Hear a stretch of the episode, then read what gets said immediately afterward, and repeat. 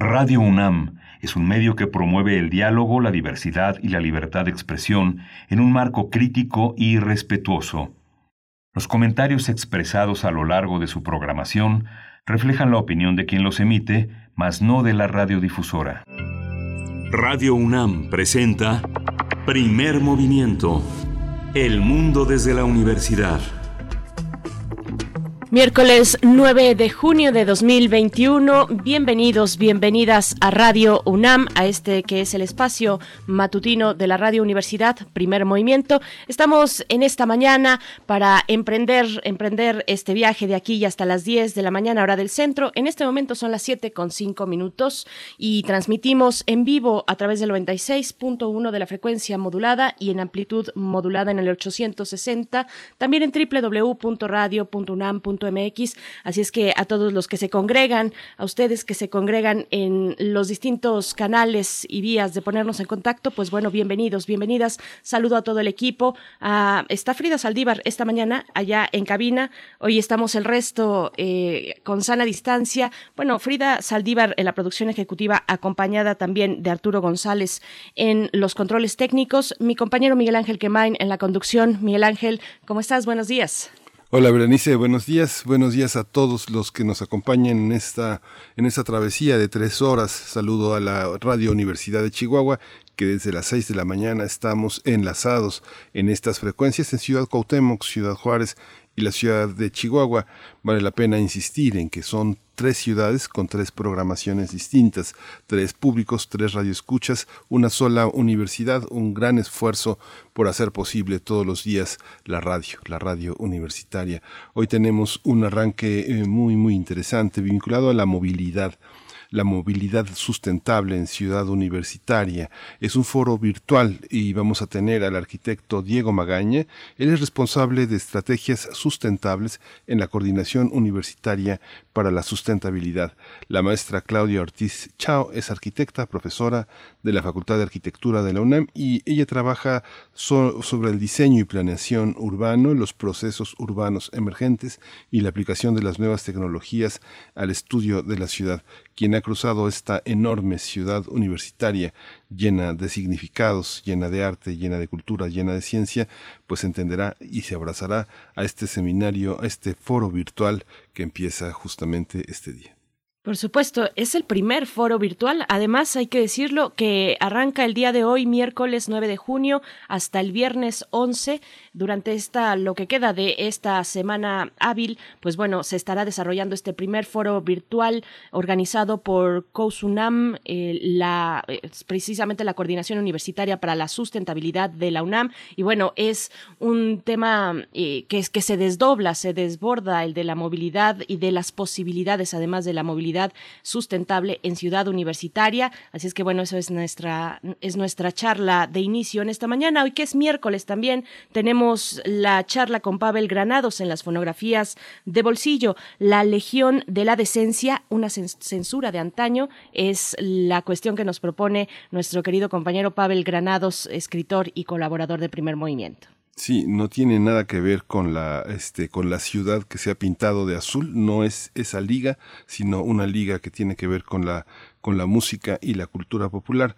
Vamos a tener también en la nota internacional la presencia de Jacqueline Fox para hablar de Perú, cómo ha sido esta segunda vuelta de las elecciones presidenciales en ese, querido país, en ese país complejo, con una polarización muy, muy intensa desde hace ya muchos meses y que ahora ha confluido en la segunda vuelta de las elecciones. Jacqueline Fox es periodista, ella colabora eh, en Perú para el diario El País y es autora del libro Mecanismos de la posverdad. Sí, unas elecciones presidenciales que no terminan de determinar a un ganador o ganadora.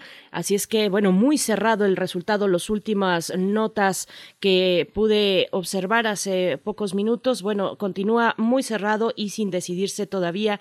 Eh, un momento importante porque la diferencia es, es muy poca, es muy poca. Vamos a estar conversando al respecto con Jacqueline Fox. Y también después tendremos la nota nacional para hablar de Puebla, el socavón en Puebla que ha tomado incluso relevancia internacional. Varios medios internacionales le han dado cobertura a este fenómeno que ocurre en Puebla. Vamos a estar conversando con Aranzazú Ayala, reportera en el portal Lado B de ese estado.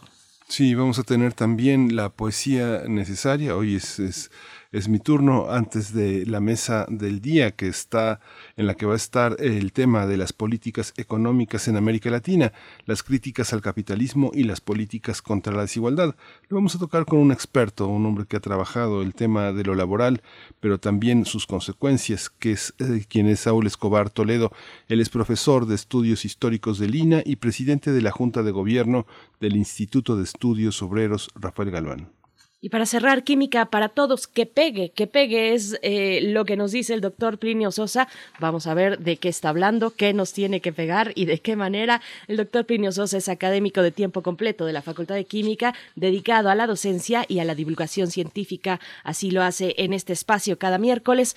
Sus comentarios son bienvenidos, sus comentarios en nuestras redes sociales, sociodigitales, pues ahí están eh, las coordenadas para ponernos en contacto, arroba PMovimiento en Twitter Primer Movimiento UNAM en Facebook. Nos vamos con nuestro corte informativo sobre COVID-19. COVID-19. Ante la pandemia, sigamos informados. Radio UNAM. La Secretaría de Salud informó que el número de decesos por la enfermedad de la COVID-19 aumentó a 229.100 de acuerdo con el informe técnico ofrecido ayer por las autoridades sanitarias, los casos estimados son 2.622.893, mientras que las vacunas aplicadas contra COVID-19 son 34.658.545. En información internacional, una petición de acceso universal a vacunas contra la COVID-19 a bajo precio, firmada por 2.7 millones de personas y respaldada por más de 40 organizaciones, fue enviada a la Organización Mundial de Comercio, que esta semana celebra encuentros para discutir una posible suspensión de patentes sobre vacunas, tratamientos y otras herramientas contra la pandemia. La petición cuenta con el apoyo de organizaciones como Oxfam, Amnistía Internacional o Abbas, unidas en la llamada Alianza Popular por las Vacunas. Asimismo, alrededor de 30 celebridades pidieron a los países del G7 que se reúnen este fin de semana en el Reino Unido compartir vacunas contra COVID-19 con los países más pobres.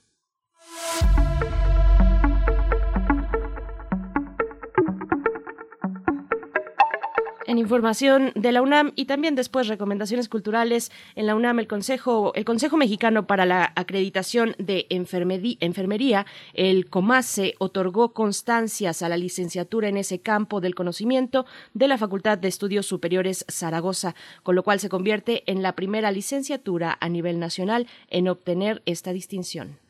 Al recibir a distancia estas constancias, el rector Enrique Graue dijo que la acreditación nacional, así como la acreditación internacional, son motivo de orgullo para la universidad y demuestran que las enfermeras y enfermeros de esta entidad académica seguirán teniendo esa formación integral y competitiva. En recomendaciones culturales, la Cátedra Extraordinaria Arturo Márquez de Composición Musical invita a la charla sobre el origen de la ópera en México, con la presencia de Aurea Maya, historiadora del arte y musicóloga, Octavio Sosa, historiador e investigador musical, Luis de Pablo Jamequén, sociólogo, y Carlos Reynoso, jurado, barítono y el moderador de esta charla. Bueno, la transmisión va a ser a través de, va a ser a las 5 de la tarde y va a ser a través eh, de las plataformas de YouTube, de Facebook, de Twitter y de Instagram de Música UNAM. Y con música y con música justamente vamos a iniciar esta mañana. Vamos a escuchar de Red Hot Chili Peppers Bicycle Song.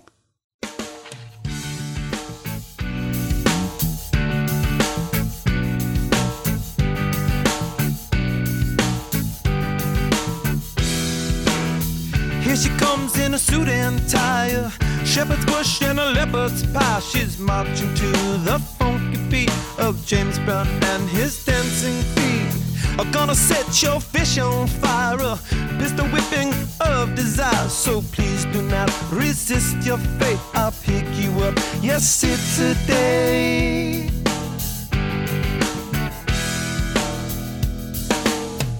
How could I forget to mention a bicycle is a good invention? Sitting there in a silent movie beside the only girl who really ever knew me. Happy days, but sad facing. Heaven knows I'm on the case. Oh, how could I forget to mention the bicycle? Somebody told the world the beauty of your A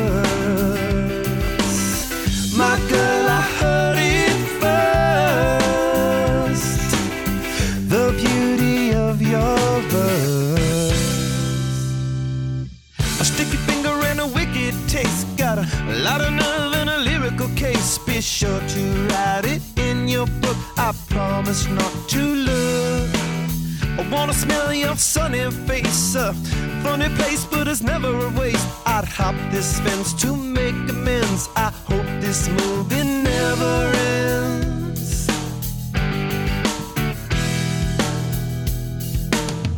How could I forget to mention the bicycle is a good invention? Make it up, making you my business. A funny buttercup, gotta live a forgiveness. Happy days, both side of facing.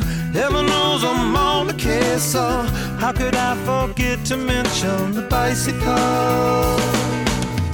Somebody told the world the beauty of your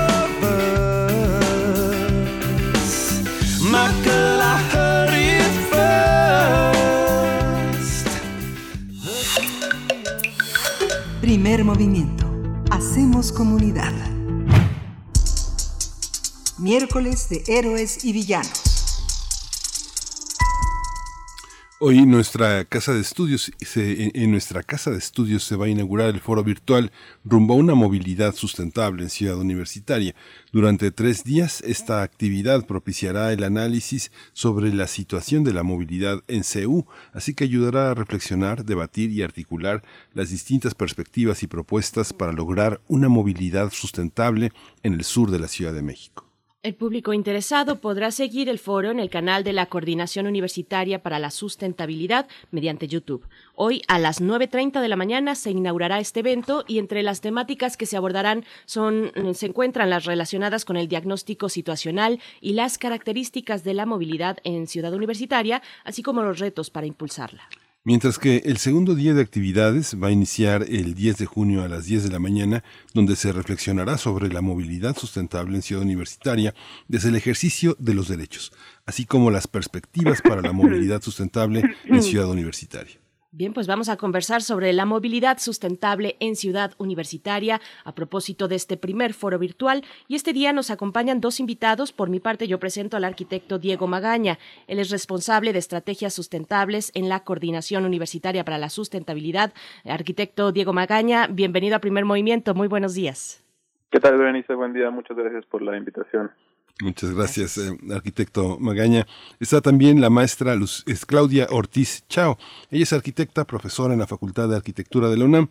Sus áreas de experiencia son el diseño y planeación urbanos, los procesos urbanos emergentes y su aplicación en, con nuevas tecnologías al estudio de la ciudad. Es corresponsable del Laboratorio de Arquitectura, Diseño y Tecnología Experimental. Buenos días, maestra Claudia Ortiz Chao. Muchas gracias por estar aquí compartiendo este gran tema. Buenos días, Miguel, y buenos días a Berenice y a Diego también.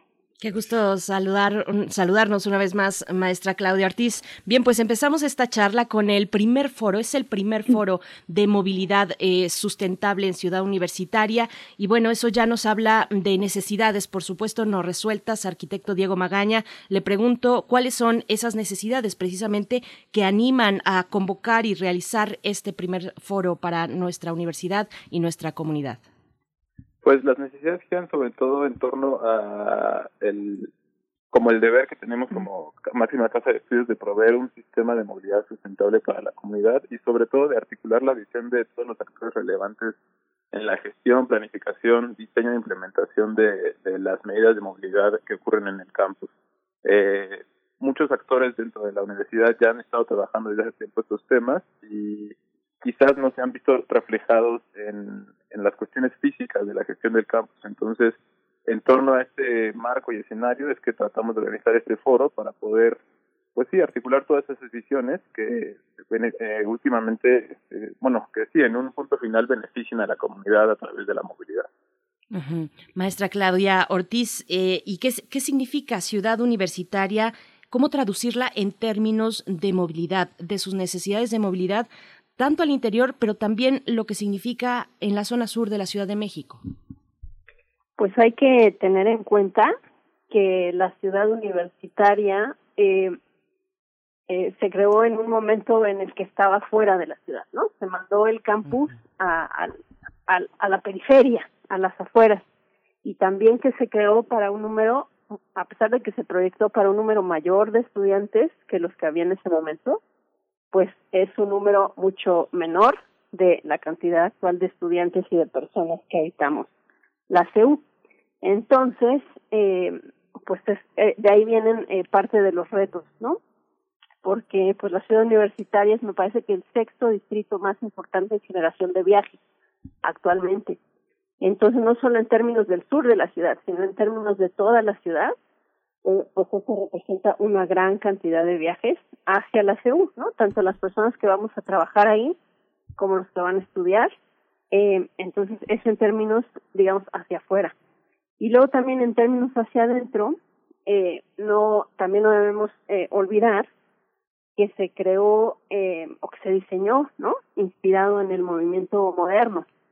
Entonces, eh, el movimiento moderno lo que nos decía era que lo ideal era separar los flujos, ¿no? Es que los peatones iban por un lado y si, si seguramente todos conocen el campus de CEU, que además es un lugar muy muy bonito para para ir y para visitar entonces todos los, eh, los viajes peatonales irían por dentro de la zona y los vehículos irían por fuera. Eh, y pues para el, para el modelo actual de movilidad, pues eso ya es eh, un poquito obsoleto, ¿no? Porque pues vemos eh, que eh, pues ya son demasiados autos, que muchos autos los tenemos que dejar eh, fuera, ¿no? Ya eh, seguramente saben que, por ejemplo, el estadio universitario se habilitó como estacionamiento porque ya eh, los estacionamientos dentro de la universidad no, no, no daban abasto y por ejemplo eh, otros medios de movilidad como la bicicleta no se no se consideraron en su momento entonces este pues hay que irse adecuando no a estas demandas de los de los nuevos tiempos hay una pero arquitecto arquitecto Diego Magaña qué quiere decir sustentabilidad ¿Qué quiere eh, eh, una movilidad sustentable en Ciudad Universitaria? ¿Qué quiere decir sustentable de que ambientalmente, eh, de tiempo? ¿Qué, ¿En qué quiere decir este concepto? Ah, excelente pregunta, Miguel Ángel. Bueno, este, pues como buena parte de la audiencia de saber, la sustentabilidad es un enfoque bastante amplio y que aún está en construcción pero a grandes rasgos podemos decir que es una perspectiva que busca hallar el equilibrio entre la dimensión ambiental, la social y la económica de diversos sistemas y procesos presentes en nuestro planeta.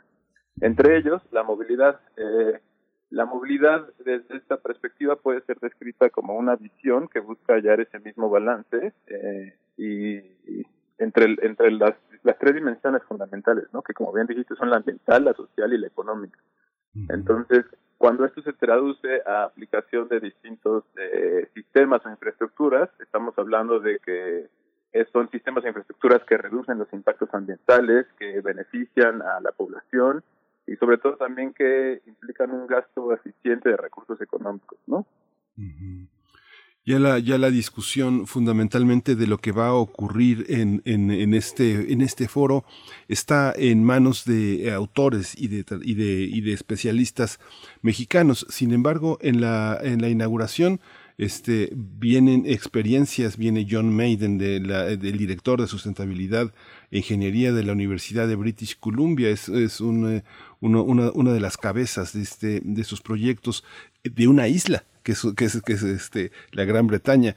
¿Cómo, ¿Cómo entenderlo, este, maestra Claudia Ortiz Chao, la reflexión de mexicanos, de autoridades delegacionales, como quién más ha pensado nuestra ciudad universitaria, no solo desde México, sino desde el mundo? ¿Qué significa en el ámbito internacional una ciudad como esta? Mm, pues mira, la ciudad universitaria es un caso este muy particular, ¿no? Porque eh, son pocas las universidades que que tienen campus, eh, digamos como el de la CEU, ¿no? Que en primera que donde todos los donde todos los edificios, todas las funciones eh, pues incluso saben que nosotros tenemos el centro cultural ahí dentro de la CEU y en el proyecto original había también, por ejemplo, un proyecto de viviendas para profesores que, que venían de visita o alumnos que venían de fuera. Entonces son muy pocas las universidades en el mundo que tengan este esquema, ¿no? Porque es muy, eh, pues es muy, eh, era muy raro, ¿no? Poder encontrar una extensión tan grande de territorio donde así tabula rasa se pudiera hacer un proyecto desde cero. Entonces, eh, son, son pocos los campus que tienen esta situación y eh, también pocos, eh, como la C1, en el sentido de que hablábamos, que, que tiene estos grandes espacios abiertos, eh, que tiene todas estas áreas verdes y, eh, bueno, que además, como sabemos, es patrimonio de la humanidad. Entonces, eh, en ese sentido, pues todas las reflexiones, eh, bueno, primero todas las reflexiones de los propios académicos de la UNAM, pues son muy importantes, ¿no? Porque es, es son las personas junto con los estudiantes pues que vivimos la CU y experimentamos y sabemos qué, qué necesidades qué necesidades se generan no solo en movilidad sino también en otros temas pero eh, también las reflexiones de fuera pues nos ayudan no para saber cuáles son las prácticas de éxito que se están haciendo en otros sitios del mundo aunque no para no para replicarlas tal cual no que, que a veces ese es el ese es el error de de, de algunas autoridades de querer traer los, la, los casos exitosos y replicarlos tal cual en otra realidad, pero sí para saber, ¿no? Qué es lo que se está haciendo, qué se está haciendo bien y qué es lo que sí puede aplicar al contexto mexicano y particularmente, pues al contexto de la de la C1, que como como les digo es es muy particular. Arquitecto Magaña, bueno, muchos de estos elementos que estamos apenas vislumbrando y delineando en esta breve charla, pues se llevarán a cabo y se desarrollarán y tendrán eh, sus propuestas a lo largo de estos tres días, a partir de hoy y hasta el viernes 11 de junio, en este primer foro virtual rumbo a una movilidad sustentable en Ciudad Universitaria. Pero bueno, eh, eh, también me gustaría un poco empezar a adentrarnos en lo mismo, precisamente. En algún momento se llegará al diagnóstico. ¿Cómo, ¿Cómo se realiza el diagnóstico? ¿Qué elementos se toman en consideración para hacer un diagnóstico de movilidad en ciudad universitaria? ¿Qué instituciones, qué estudios y qué herramientas eh, nos pueden ayudar precisamente para la construcción de un diagnóstico preciso sobre cómo nos movemos y, y qué necesitamos en nuestra ciudad universitaria, arquitecto Magaña? Claro, muchas gracias, Berenice. Este, pues muchas de las cosas ya han sido mencionadas. En primera instancia es muy importante reconocer eh, la situación geográfica e histórica de, del contexto, ¿no? Como ya mencionaba Clau hace un momento, la situación histórica de cómo se formó el campus de Ciudad Universitaria es muy determinante de los atributos que ocurren ahora en el campus, asimismo como la situación geográfica. Eh, ya también lo dijo, es uno de los principales distritos atractores de viajes en la ciudad, en la Ciudad de México, el campus de Ciudad Universitaria. Para eso, eh, por ejemplo, instituciones como el Instituto de Geografía han hecho muchos eh, estudios, entre los que se pueden mencionar, por ejemplo, la encuesta Origen-Destino, que reúne como los orígenes y destinos de los viajes que son generados eh, como, o sea, como relacionados a la ciudad universitaria.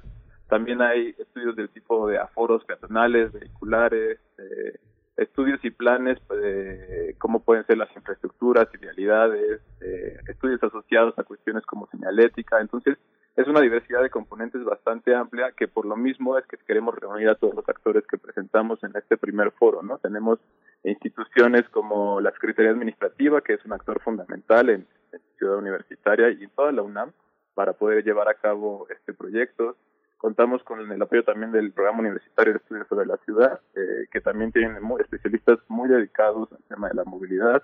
Eh, la Secretaría de Prevención, Atención y Seguridad Universitaria eh, y otras entidades que también son importantes, como por ejemplo la Reserva Ecológica del Pedregal de San Ángel, ¿no? En términos de, de movilidad sustentable es importante, sobre todo en el caso en particular de Ciudad Universitaria, es importante verificar que cualquier obra, no únicamente de movilidad, eh, reduzca los impactos ambientales y en Ciudad Universitaria contamos con el privilegio de, de esta reserva, ¿no? Entonces, entre muchos otros, es uno de los eh, temas que tenemos que cuidar eh, en términos de estudios y perspectivas que nos ayuden a transitar hacia una movilidad sustentable. Eh, maestra Claudia Ortiz, bueno, otro de los elementos que se abordarán en el foro y donde estás directamente eh, involucrada son los temas de tecnología precisamente para la movilidad. ¿Cómo, cómo se emplea? ¿Cuál tecnología, quién la diseña y cómo emplear tecnología para impulsar una movilidad sustentable en Ciudad Universitaria, maestra? Claro que sí, veré. Eh, híjole, pues hay mucho en tecnologías que se que se está haciendo y mucho de hecho que se desarrolla pues ahí dentro de la entre los académicos, ¿no? De, de la UNAM.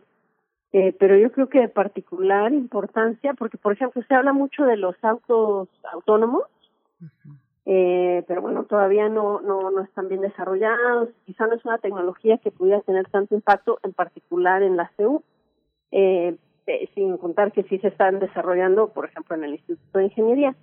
Pero yo creo que especialmente relevante sería, por ejemplo, todo lo que tiene que ver con la conectividad, ¿no? que ahorita es lo que está rigiendo el mundo y en particular en el contexto de la pandemia, eh, todo lo que tiene que ver con, el Internet de las cosas, ¿no? Que es esto que estemos conectados todo el, todo el tiempo.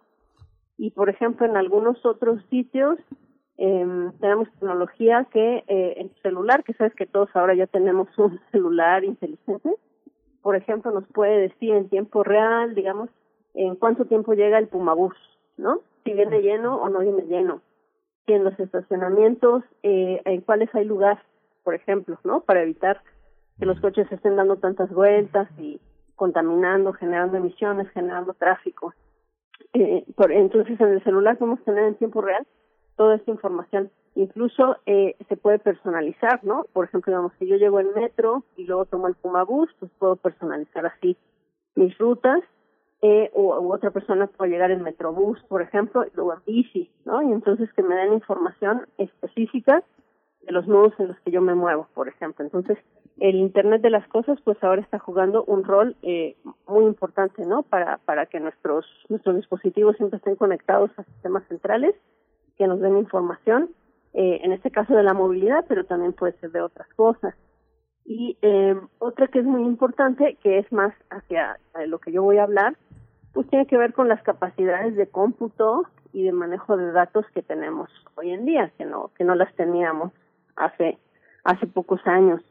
Entonces, eh, pues en ese sentido también con los teléfonos inteligentes, nosotros mismos ya nos convertimos en sensores, ¿no? Y estamos generando todo el día datos de por dónde nos movemos, por ejemplo, con, con los mapas que traemos en el celular, pues las, las eh, esta información pues se va a los servidores y podríamos tener eh, información muy eh, fina, de mucho detalle, por ejemplo, de por dónde se mueve la gente, en qué horas es en donde se generan eh, las congestiones, en qué partes de la CU, si la gente se mueve por estos sitios a pie, por estos otros en auto, por estos otros en Pumabús, entonces, toda esa información, eh, que es información, ves como, como el pulso, ¿no? De la, de la ciudad universitaria, eh, toda esa información y todo lo que hay avanzado en software y en sistemas de modelación, pues nos permite tomar decisiones de manera muy objetiva y muy informada, ¿no? Y basada eh, en los datos que antes no teníamos y pues antes medio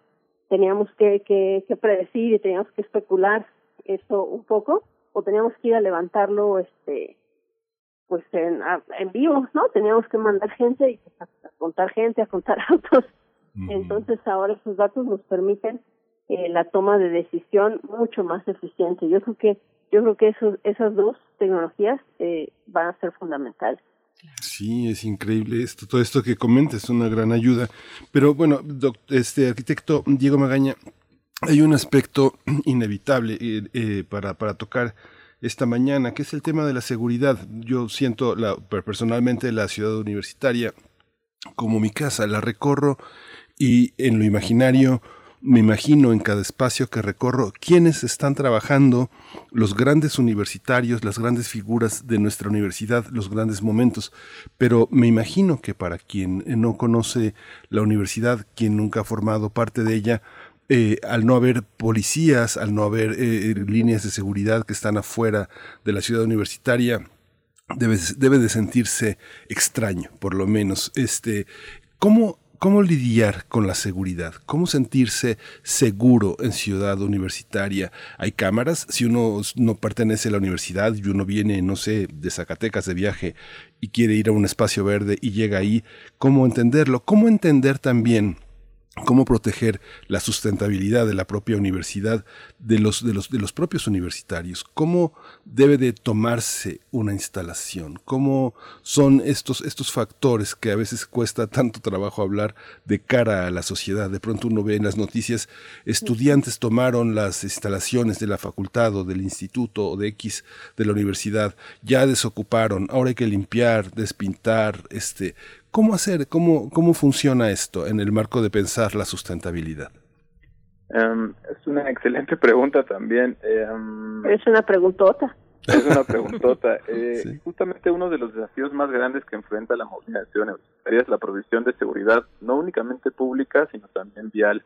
Eh, en ese sentido, eh, podemos hay distintas instancias de la universidad que se abocan a atender estos temas, ¿no? Eh, desde la perspectiva de la sustentabilidad, lo que es muy importante sobre todo es pensar que uno de los primeros dispositivos para proveer seguridad es la comunidad misma, ¿no? Eh, la comunidad de estudiantes en ciudad universitaria es inmensa y hay distintas teorías que hablan acerca de cómo la seguridad en espacios públicos está muy asociada a la cantidad de actividades que ocurren en ellos, porque esto nos permite tener personas eh, en ese sentido, eh, yo, desde mi perspectiva por lo menos, eh, es importante que nos sintamos seguros entre nosotros, ¿no? Definitivamente esto no va a evitar que ocurran eventos como los que mencionas, eh, que además atañen como a otras eh, cuestiones políticas y coyunturales. Eh, que quizás salen un poquito del margen de acción de lo que podemos hacer, por ejemplo, en la coordinación universitaria para la sustentabilidad, ¿no?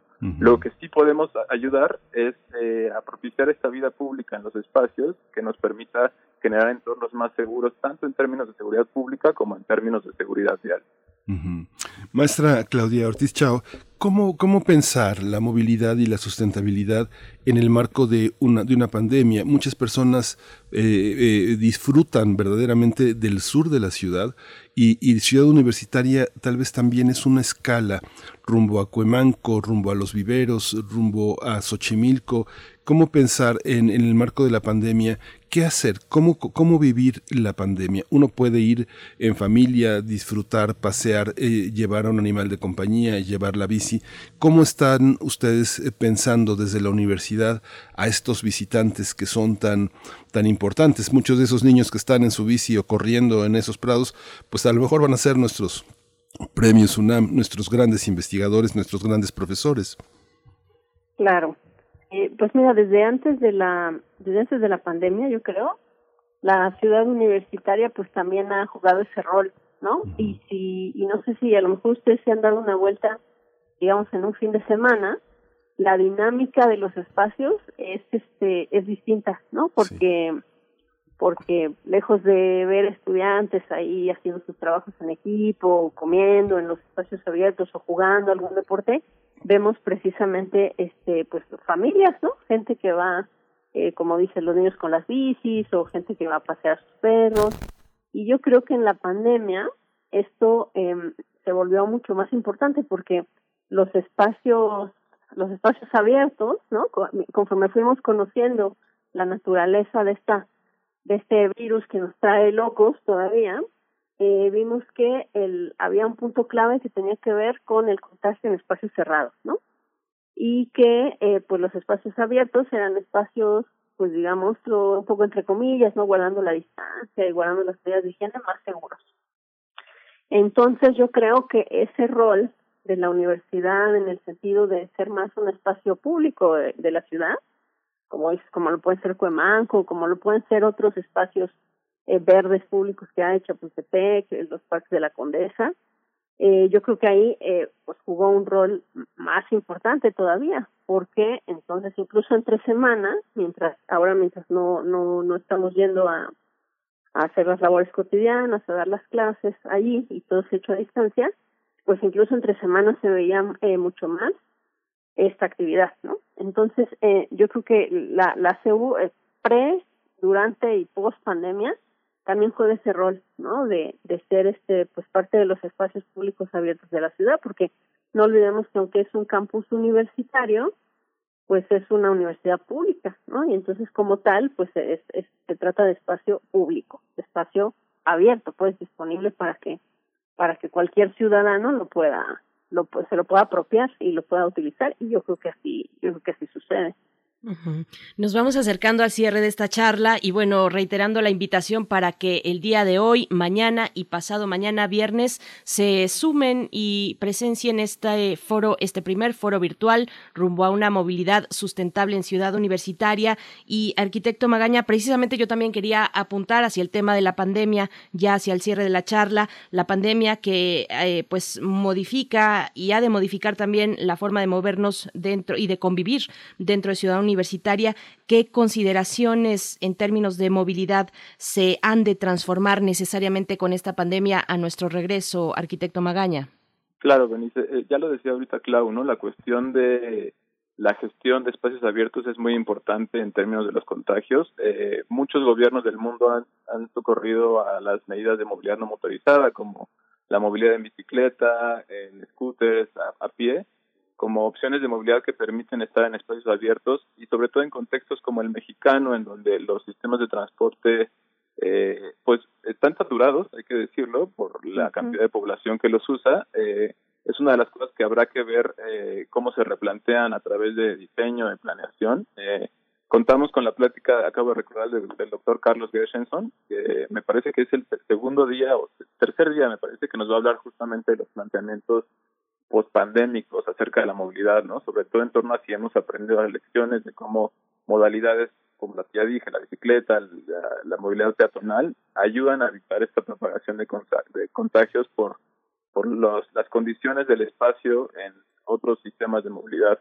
Obviamente aquí también entra la cuestión de que los vehículos particulares han sido también muy socorridos como un modo de evitar contagios, pero también es necesario decir que no todo el mundo tiene acceso a estas eh, a estos modos de, movilidad, ¿no? Entonces, lo que puede beneficiar en términos generales a mayor cantidad de la población es propiciar la movilidad no motorizada, como bicicleta y, y movilidad peatonal.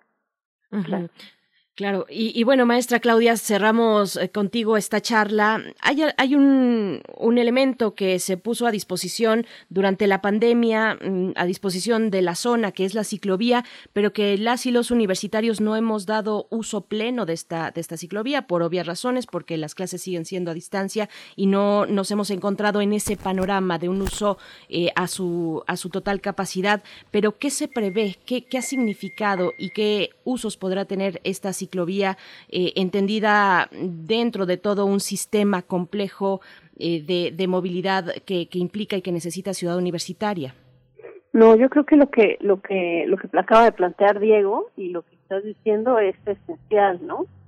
Eh, sí, en un contexto pandémico, pues el auto fue muy socorrido, pero pues ya eh, en términos de autos y de estacionamientos, la ciudad universitaria no da para más o sea, no, de hecho los estacionamientos ya son insuficientes.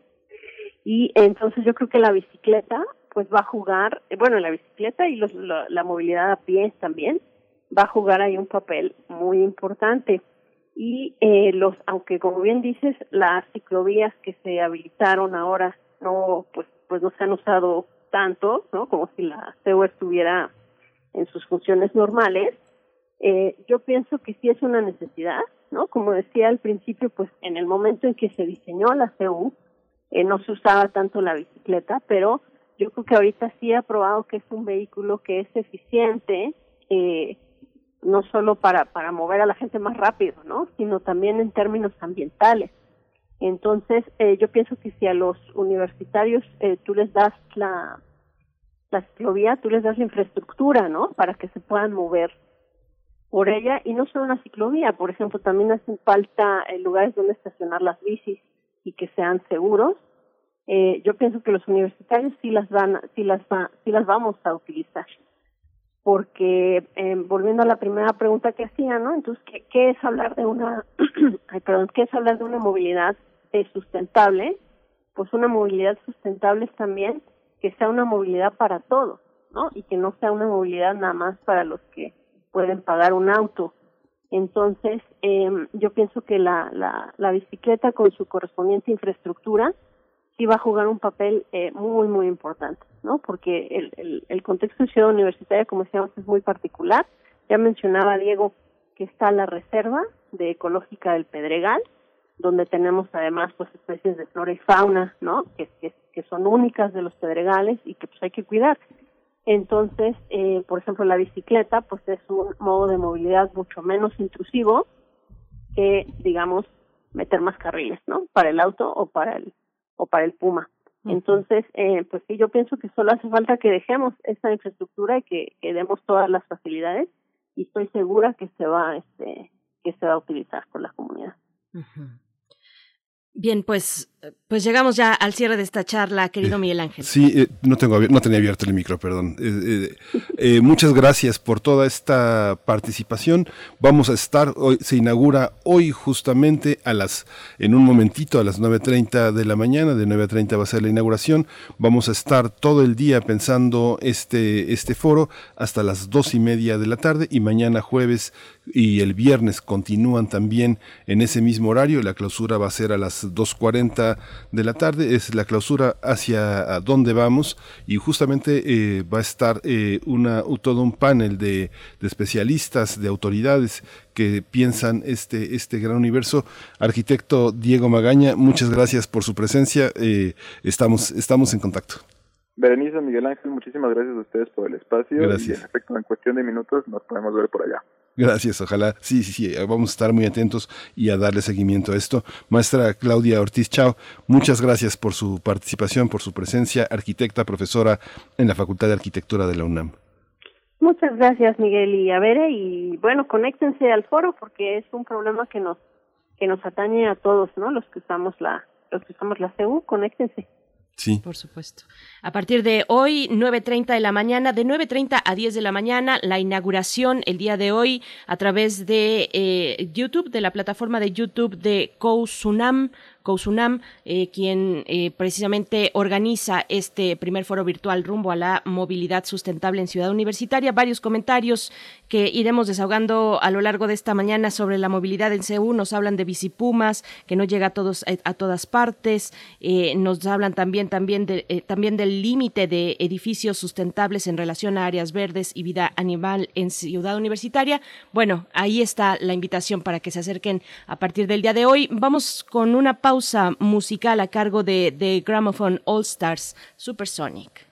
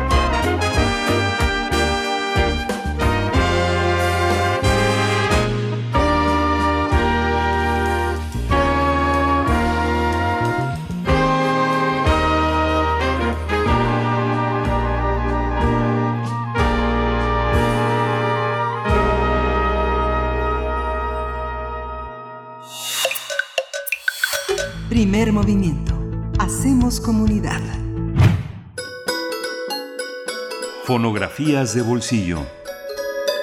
Pavel Granados, escritor, colaborador de Primer Movimiento, nos acompaña ya esta mañana a través de la línea. Querido Pavel, ¿cómo estás? Muy buenos días, bienvenido. Vere, Miguel Ángel, muy, muy contento de saludarlos. Igualmente, Pavel, buenos días. Buenos días, Buenos Pavel. días. Pues te escuchamos, la Legión de la Decencia, la Legión de la Decencia, una censura de antaño. Ay, bueno, un poco de nostalgia hasta por este tipo de cosas, pero es que hace unos días, el lunes, fue el Día de la Libertad de Expresión y en la Fonoteca Nacional hicimos un podcast dedicado a la censura, a lo que se ha censurado en los sonidos, los versos censurados, en varios aspectos. Es un podcast que pueden consultar, bueno, se va a poner en algunas estaciones de radio, pero nosotros lo subimos a nuestra página, o sea que si entran a la página de la Fonoteca Nacional lo podrán escuchar. Pero yo por esa razón también se me ocurrió pues dar un breve repaso así a la, a la censura, pero sobre todo porque, ahorita como notarán, eh, le, llamé este, a, la, pues a mi participación de hoy eh, aquí en, primer movimiento, la legión de la adolescencia, una censura de antaño, porque eh, eh, yo escuchaba, fíjense que mucho tiempo yo escuchaba y escuchaba leí incluso, pues, creo que mucha gente ha escrito en torno a una cosa que se llamó la Liga de la Decencia, o por ejemplo hablaba mucha gente de la Liga de la Decencia. Y sin embargo, un tiempo me puse a, a buscar, porque bueno, ¿dónde, dónde, si existió la Liga de la Decencia, dónde publicaba cosas, qué hacía la Liga de la Decencia. Y por suerte, no sé por qué, buscando finalmente, di con que los papeles de este lugar, de esta asociación, de esta eh, de este grupo que existió allá en los años 40, existen, pero no no se llama no se llamaba la Liga de la Decencia como he leído tanto, sino que se llamaba en realidad la Legión de la Decencia y sus papeles se encuentran en la biblioteca de la Universidad Iberoamericana. Ahí en la Ibero tienen, pues, eh, afortunadamente, algunas cosas que hacía la Legión de la Decencia. Por ejemplo, tenían un boletín, publicaban cosas, eh, por ejemplo, tenían un, un listado de las, de las peores eh, obras de teatro, por ejemplo, las más inmorales. La Legión de la Decencia fue un grupo relacionado con los caballeros de Colón, con el Vaticano, allá en los años 40, con la incluso la esposa del presidente eh, Ávila Camacho, que lo, a lo que se dedicaba este grupo tan cercano a la Iglesia Católica era a ir al, al cine, ir al teatro, escuchar la radio para localizar las cosas más inmorales de, de bueno, a comprar revistas. Duró bastante tiempo la Legión de la Decencia. En los años 50, fíjense ustedes, iban y compraban revistas inmorales, fueron a comprar por todos lados revistas inmorales a los puestos de periódicos y las llevaron a la, a la Alameda Central. Ahí organizaron una quema de revistas inmorales, por ejemplo, la famosa revista Bea, ese tipo de Bea, donde salían por ejemplo, Tongolele en la portada, las rumberas, fueron y las quemaron en la, en la Alameda. El jefe de la policía fue a respaldar a la Legión de la Decencia, mandaron, eh, el, gobierno mandó un mensaje diciendo que lo que hacía la Legión de la Decencia era un, acto cívico muy muy bueno, muy, que, que ayudaba a los valores eh, eh en México. En fin, pero otra de las cosas que hacía la Legión de la Decencia era también ir a ver las películas de rumberas allá en los años 40 y anotarlas en los eh, hacían un boletín que se daba en misa todos los, todas las semanas y decían qué qué canciones, qué películas había que prohibir, qué cosas no había que escuchar. Bueno, cuando cuando Meche Barba, cuando Amalia Aguilar, cuando eh, Ninón Sevilla aparecían en estas listas, los directores de las películas se ponían muy contentos porque era un éxito asegurado. Lo mismo las canciones se hacían un en la eh, en las iglesias y entonces eh, aparecían de pronto los las canciones que no había que escuchar y la Legión de la Decencia le pedía a las personas que escucharan la radio y las canciones que no fueran de su agrado, que contuvieran inmoralidades, fueran señaladas y mandaran cartas a los a las estaciones de radio, a los programas de radio diciendo qué canciones eran las más inmorales de todas para que la gente no las escuchara, para que las estaciones de radio eh, no las pasaran. Entonces mandaban cartas diciendo que si seguían pasando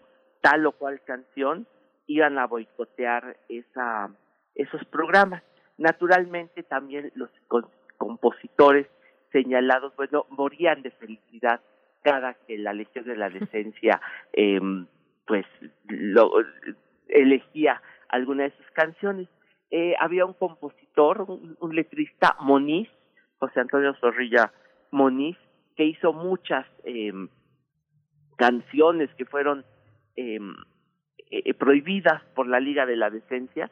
Entonces, José Antonio Zorrilla, pues se llamaba, pues se hacía llamar Moniz. Él hizo varias, por ejemplo, las canciones, una que se llamaba eh, Diez Minutos o La Noche es Nuestra. Diez minutos decía, no, quédate conmigo eh, sol, diez minutos eh, eh, solamente. Bueno, que tú no te me vas. Bueno, es una canción con, que hizo la letra para Gabriel Ruiz. O La Noche es Nuestra, que sale en la película El Campeón sin Corona, por ejemplo. Eran de Moniz. Cuando se fue a casar y fue a la iglesia con su con su novia, vieron que todas las, eh, las, las canciones que estaban recomendadas ahí como inmorales eh, eran de él. Su novia le dijo, oye, nada más no es decir que tú eres monito, que se fue eh, fue a presentar ese como José Antonio Zorrilla, le dijo, porque si saben que tú eres Moniz, no nos van a casar. Eh, Agustín Lara, bueno, todas sus canciones estaban eh, prohibidas por la Liga de la Decencia. La, la canción que trae, el sonido que traje ahorita en esta eh, eh, mañana para recordar a la, homenajear brevemente a la Legión de la Decencia, que por ejemplo también prohibió películas de Disney y desde entonces ya se fijaban en, en, en, en, en que Blancanieves convivía con siete enanos o que prohibió, quiso ponerle calzones a la Diana, parece que esa fue una de sus grandes batallas de la Legión de la Decencia, pues yo, ah, bueno, otra, otra canción me estoy acordando que alguna, una cantantes me dijeron que las habían prohibido, era un tango que se llamaba Soy Golfa, de un tanquista mexicano que se llamó Maciste, también fue uno de los grandes éxitos, eh, uno de los grandes eh, eh, momentos en que escandalizaron a la Legión de la Decencia, y bueno, otro de los, de la, me acuerdo que otra de las canciones que, prohibieron y que fue la que traje hoy, es una canción donde diríamos, ¿por qué prohibieron esta canción que se llama Qué fácil, qué fácil es decir te quiero, qué fácil es decir olvida, lo difícil mi vida es ser de corazón sincero. Dice esta canción, nos diría, bueno, ¿qué, qué significa? ¿Por qué, la, ¿Por qué se escandalizó la Liga de la Legión de la Decencia? Y esta grabación es de 1941, es de un compositor de Monterrey que se llamaba Paco Treviño.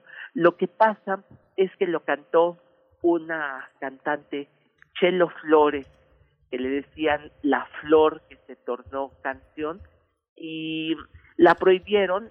Tuve la suerte de conocer, de ser amigo de La Flor que se tornó canción, y ella me contó que este que se la prohibieron porque ella suspiraba así muy, muy eróticamente cuando decía qué fácil es decir te quiero y lo cantaba de una manera que la Legión de la Decencia eh, se escandalizó, pidió que se prohibiera esta grabación de, de Chelo Flores.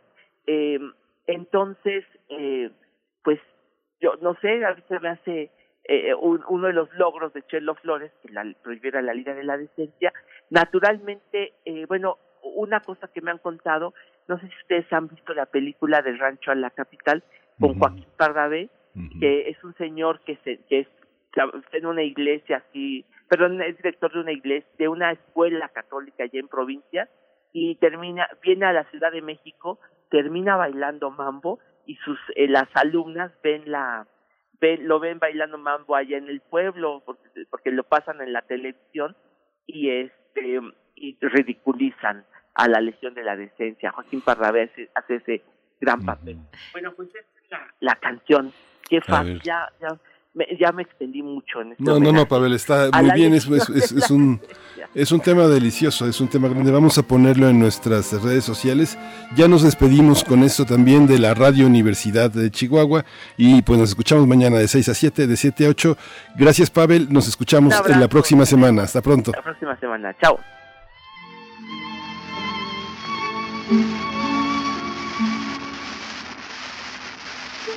Fácil es decir.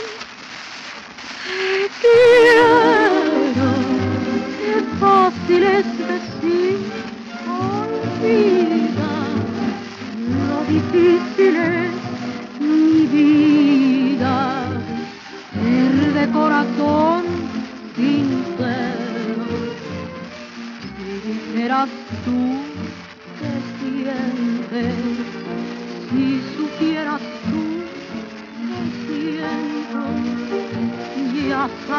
you.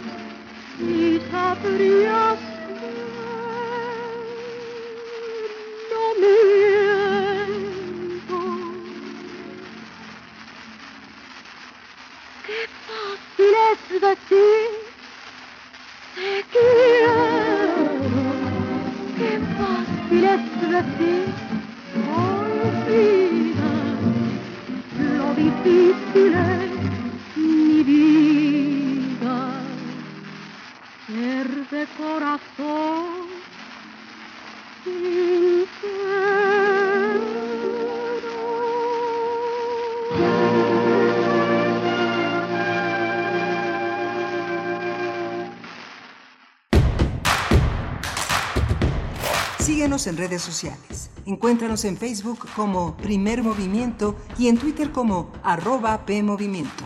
Hagamos comunidad.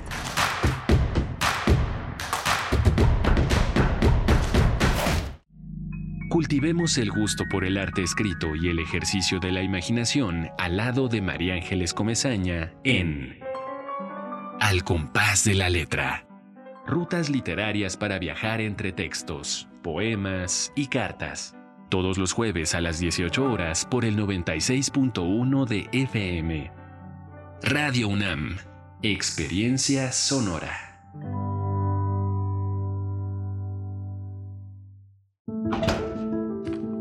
Esto es violencia política en razón de género.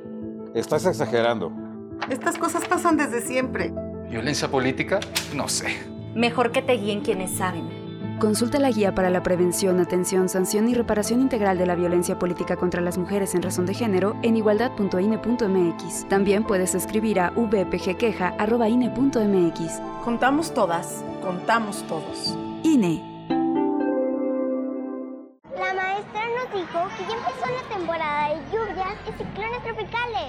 Y también que puede haber inundaciones, tormentas y hasta huracanes. Podemos enfrentar riesgos a la infraestructura y a nuestra seguridad. Recuerda tener una mochila de emergencia con tus documentos personales, atender las indicaciones de las autoridades y no cruzar ríos ni cuerpos de agua. Infórmate sobre las condiciones meteorológicas. Con agua y el Servicio Meteorológico Nacional te informan por tu seguridad. Con agua. Gobierno de México. Alrededor de un tema siempre habrá muchas cosas que decir. Quizá haya tantos puntos de vista como personas en el mundo. Únete a la revista de la universidad donde convergen las ideas. Jueves a las 16 horas, después del corte informativo. Disentir para comprender. Radio UNAM, Experiencia Sonora. Oye, ¿cuál es la clave del Internet? ¡Vecino! ¿Cuál es la clave del Internet? ¡Paguen su Internet! ¡Esa es la clave! ¡Paguen su Internet! Todo en minúsculas y sin espacio. ¡Ah! Gracias. Desde el PT promoveremos el programa México Conectado para que los estudiantes en todo México tengan internet residencial sin costo. El PT está de tu lado. ¿Sabes a cuántos mexicanos llega la red de medios públicos de México? La red está presente en cada uno de los estados del país. Y unidos llegamos a más de 94 millones de mexicanos. Somos la red. Y tú eres parte de ella. Las radiodifusoras y televisoras públicas estamos a tu servicio. Al servicio de México. Queremos escucharte. Llámanos al 55 36 43 39 y al 55 36 89 89. Primer movimiento. Hacemos comunidad. Hola, buenos días. Ya son las eh, 8 de la mañana con 5 minutos. Regresamos a la segunda hora de primer movimiento.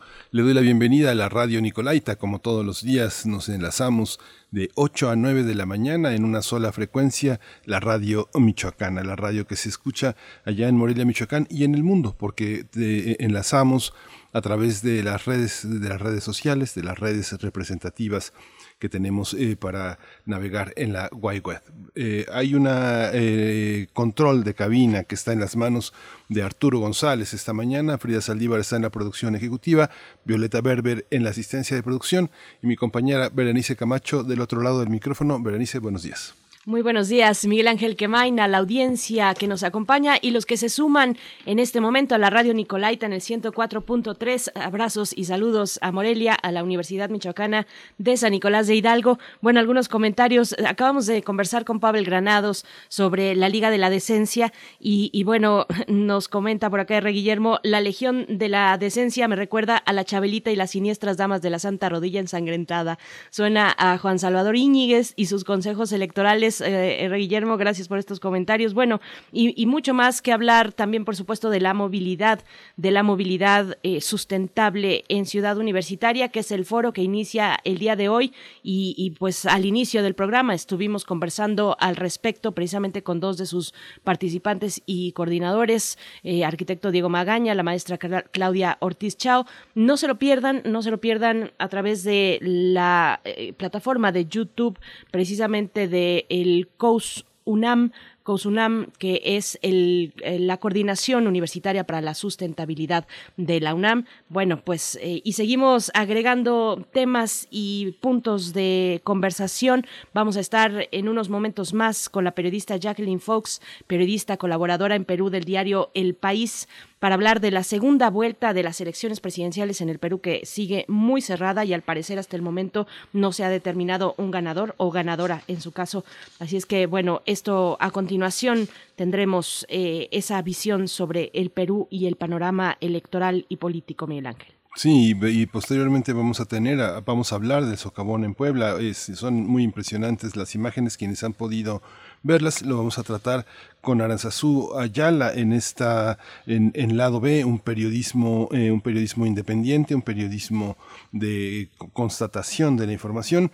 Y justo hoy en la mañana qué opinan qué opinan ustedes de la confrontación que tuvo ayer el subsecretario de salud continúa esta campaña tan fuerte eh, de descrédito a algunas vacunas. Esta vez eh, la, periodista Penilei Ramírez es objeto de una una a este pues una arenga fuerte en las en las redes sociales, sobre todo en Twitter. Ella hace un llamado a que eh, los doctores hablen on the record. Dice que la, que la vacuna eh, no sirve, que la vacuna, eh, justamente la cancina es la que no, la que no sirve. Hay una, hay una controversia sobre este descrédito a las vacunas que, bueno, es, es novedosa. Es novedosa que un periodista diga que la Cancino, eh, eh, una vacuna que se han puesto ya millones de personas, no funciona. Este intervalo de confianza, este ataque a la confianza en las vacunas, pues es, es, polémico. Alguien tiene que tal vez pagar por eso. Es una, es una acusación muy grave y es una acusación que el gobierno enfrenta. Ayer López Gatel dio una respuesta, evidentemente en el marco de la, de la cuestión electoral cobra también una dimensión este, enorme, enorme esta, esta acusación. Muchos medios en este, en este momento lo reproducen. ¿Qué piensan? Eh, ¿Lo vieron? ¿Qué, cuál, es, ¿Cuál es su sentir?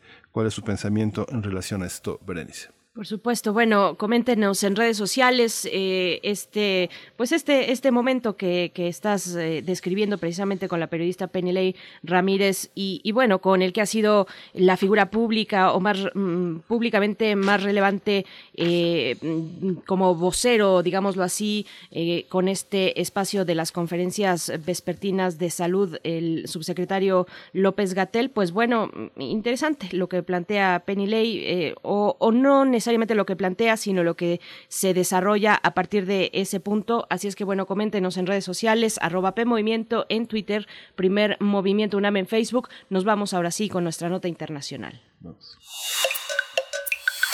Primer Movimiento. Hacemos comunidad.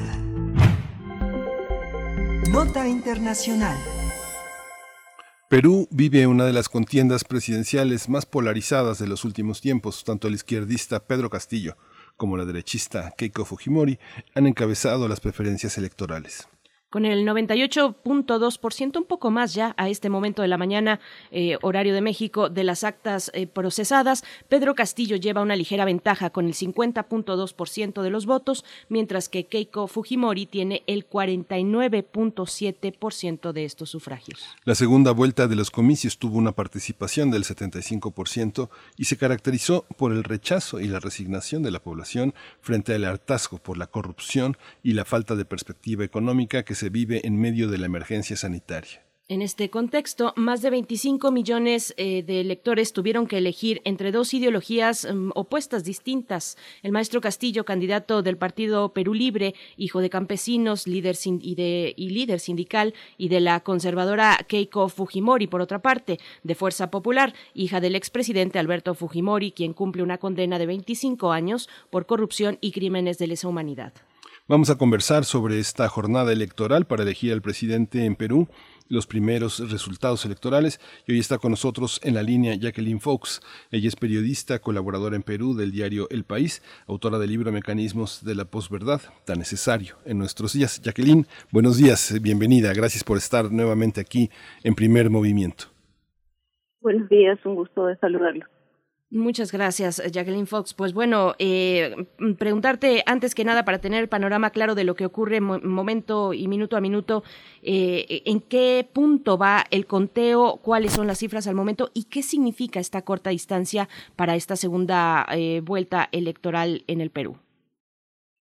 bueno, como están los mm, las actas contabilizadas al 98.3%, falta eh, que se compute o que se escrute, que entre al, escrutinio oficial un porcentaje muy pequeñito de votos del extranjero que normalmente favorece a Keiko Fujimori y otro porcentaje también muy pequeñito de, de votos rurales de las localidades más apartadas del, del país que favorece al profesor Pedro Castillo.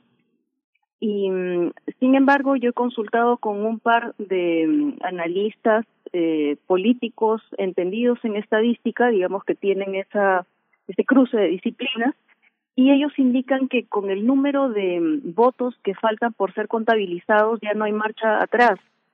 Sin embargo, hay una cantidad de eh, actas de votación que están observadas eh, el equipo de Keiko Fujimori piensa eh, o ha, solicitado al Tribunal Electoral impugnar una cantidad de votos y hoy es el último día en que se pueden presentar pedidos de nulidad de actas de votación y eh, hay bufetes de abogados que están preparando una gran cantidad de pedidos de mm, nulidad de actas que tienen votos a favor de Pedro Castillo. Quieren, según lo que algunos eh, algunas personas cercanas a estos estudios de abogados indican que quieren presentar la, nulidad de aproximadamente 100.000 votos de Pedro Castillo. Eh, entonces, según los resultados que hay hasta el momento, se ha avanzado suficiente como para que no cambie el, el orden de quién ganó. Eh, en este momento la diferencia es como de 70.000 votos a favor de Pedro Castillo. Lo que falta por ser contabilizado no es más que esa cifra pero estos eh, supuestos pedidos de nulidad que presentarían los bufetes de abogados en el transcurso del día podrían hacer que se retrase la proclamación de los resultados finales, ¿no? Porque van a tener al Tribunal Electoral revisando eh, miles de pedidos de nulidad en los próximos días. ¿Y esta, esto, esta, esta, esta petición de nulidad es, es una estrategia? ¿Es una estrategia que la gente puede percibir de por parte de, de, la parte conservadora? Sí, totalmente.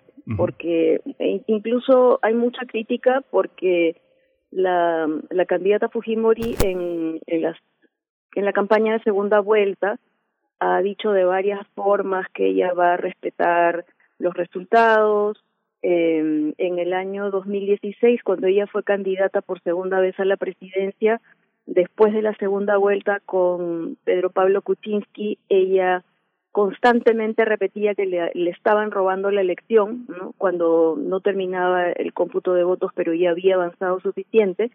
Todo su equipo decía que le habían robado la elección y ella mantuvo esa, esa, eh, esos mensajes en público por muchos meses eh, y entonces ahora las personas ven estos eh, estas alegaciones de que hay irregularidades eh, la, las las ven como una repetición de lo que ocurrió en el año 2016 hay mucha eh, indisposición con con ese con esa estrategia mmm, digamos este de utilizar un, un recurso disponible que sí se puede presentar la nulidad. No no es algo al margen de la ley pero es una estrategia para retrasar la proclamación de, resultados finales y también eh, poner mm, desconfianza sobre las autoridades electorales que están a cargo del conteo y de la eh, resolución de estos pedidos de observación de actas o de impugnación de votos. Eh, el voto, nos comentaba Jacqueline Fox, el voto, el voto en el extranjero favorecería o eso eh, se proyecta a la opción de la derecha, a Keiko Fujimori. ¿De qué se nutre esa franja del electorado? ¿Cuál es el perfil que la conforma? Eh, los peruanos en el extranjero habilitados para votar son más de 900 mil migrantes. Los países con mayor presencia de peruanos son en este orden Estados Unidos, España, eh, luego me parece que siguen Argentina, Chile, Italia. El, de estos cinco países con mayor presencia de peruanos en el extranjero, eh, el único en el que ha habido votación mayor por Pedro Castillo es en Italia, porque a Italia ha migrado una cantidad una muy grande de peruanos con origen andino que trabajan especialmente en, como personal de salud o asistentes de, salud. En los otros países, la mayoría, especialmente en Estados Unidos, ha votado por Keiko Fujimori. Sin embargo, de estos más de 900 mil peruanos en el extranjero que estaban habilitados a votar, eh, ha ido un porcentaje muy bajo de, peruanos a votar. Entonces, eh, en este momento no tengo la no tengo la cifra, pero me parece que es un poco menos de la mitad de, de peruanos que fueron a votar en el extranjero. La composición del voto en este momento eh, en Perú, eh, en esa segunda vuelta, tuvo el mismo alcance que, eh, que en la primera. La, la rectificación del electorado peruano es significativa. La rectificación entendida como entendida como una posibilidad de afirmar eh, una, una, voluntad pública en, las urnas en esta segunda oportunidad, se, se refrenda, hay oportunidad como de, de, hacer un balance positivo hacia perder, perder el miedo. La elección de la primera vuelta estuvo muy marcada por, por una campaña de miedo, de descalificación, incluso, incluso racista, ¿no? Sí, eh, quizá el dato más interesante para responder esa pregunta es que en la región de Ayacucho, que fue la región con mayor cantidad de víctimas de Sendero Luminoso y también con mayor cantidad de víctimas de las fuerzas del orden durante los 20 años de, violencia, de conflicto armado interno entre los años 80 y 2000, en Ayacucho ganó el maestro rural Pedro Castillo, ¿no? A pesar de que eh, su adversaria hizo una campaña para tratar de ligar a Pedro Castillo con eh, sentenciados por terrorismo que salieron de prisión o con remanentes de terrorismo que en la actualidad se dedican al narcotráfico. Y entonces ese, eh, ese, ese resultado del voto a favor de Castillo en Ayacucho, por lo menos indica que esa campaña tan, tan agresiva, tan terrible, en esa región no caló. Eh, sin embargo, sí ha habido algunas personas que sí se creyeron esa versión a pesar, a pesar de que no había eh, ninguna verdad en ese tipo de acusaciones. Estos últimos capítulos de violencia, Jacqueline Foles, que además conversamos contigo hace pocos días, eh, ¿tuvieron un impacto visible en los resultados de esta segunda vuelta? Eh, pues mm, aparentemente no, porque el, a ver, Keiko Fujimori ha ganado en las principales ciudades en, Lima eh, de manera abundante, ¿no? En, Lima Metropolitana, Pedro Castillo no ganó en ningún distrito. Eh, Keiko Fujimori ha ganado en dos regiones de la costa, eh, Tumbes y Piura, me parece que también en la Libertad, en una región de la Amazonía, eh, perdió un reducto que tenía desde hace muchos años la región Junín, que es en la Sierra Central, y Pedro Castillo ha ganado en todas las regiones del sur del país, en algunas regiones de la Amazonía, especialmente en regiones donde están los mayores porcentajes de personas en pobreza, en regiones donde hay población indígena. Eh, entonces, digamos que es, es un poco difícil decir que ha habido rectificaciones lo que podemos decir es que el país se partió en, la, en mitades, ¿no? Porque la diferencia de votos mm, es muy pequeña. En el año 2016, cuando Pedro Pablo Kuczynski ganó las elecciones en la segunda vuelta contra Keiko Fujimori, ganó por un poco más de 42 mil votos. Eh, siempre se, se repetía la, figura esta mm, eh, de que ganó por un estadio, ¿no? Eh, lo, lo, que cabe en un estadio, eh, el estadio más grande de, de Lima. Y, y ahora, eh, aparentemente, una bueno, se confirmará una vez que los resultados oficiales eh, sean ya emitidos, pero posiblemente la diferencia entre Castillo y Fujimori va a ser solo un poquito más que un estadio, ¿no? Como un estadio y medio probablemente. Sí, esta, esta, visión. ¿Qué, ¿Qué, esperamos? Sabemos que sabemos, eh, Jacqueline, que te tienes que ir, tienes un compromiso, tienes un compromiso en unos minutos más, pero ¿con qué podríamos eh, cerrar? ¿Qué esperamos? ¿Hay un tribunal semejante a lo que sucede en, en México confiable para decidir eh, qué votos se cuestionan y qué votos se, se aprueban? ¿Es, es este momento en Perú tiene esas posibilidades para el candidato Castillo? Sí, digamos, digamos que sí. Incluso como desde hace un par de noches eh, Keiko Fujimori y su equipo han estado mm, eh, haciendo alegaciones de fraude. Eh, ayer el presidente del Jurado Nacional de Elecciones ha anunciado que las actas que lleguen en, en apelación al pleno del jurado, porque el Tribunal Electoral tiene dos instancias, ¿no? Tiene una, un nivel que son como los juzgados, juzgados de primera instancia, a donde llegan los pedidos de, de nulidad o de impugnación de votos, o llegan las actas observadas, y una vez que los jurados electorales de primera instancia deciden si el que hizo el pedido de nulidad o el que observó las actas no está conforme, puede apelar, paga una tasa y apela al Pleno del Jurado Nacional de Elecciones, que es la segunda instancia. Entonces, eh, ayer el, la cabeza de esta entidad, de la, de la autoridad electoral, ha dicho que para mayor transparencia, todas las, eh, todos los casos que lleguen en apelación al Pleno del Jurado Nacional de Elecciones los van a resolver en audiencias públicas. Eh, eso no está en la ley, o sea, no es obligación de ellos a, transmitir las audiencias en las que ellos resuelven estas apelaciones, pero han dicho que si llegan apelaciones a la segunda instancia, los van a resolver eh, en sesiones que puedan verse en sus eh, perfiles de Facebook eh, o en transmisiones en línea, ¿no? Jacqueline Fox, bueno, una última pregunta antes de despedirnos, que yo no me quiero quedar eh, con ella, eh, precisamente viendo al futuro, el panorama, eh, ¿qué, ¿qué significa, qué significado se le puede imprimir a la izquierda peruana con la candidatura del profesor Castillo y con este momento pues de, de tensión, de tensión política, de expectativa política ante una contienda tan cerrada.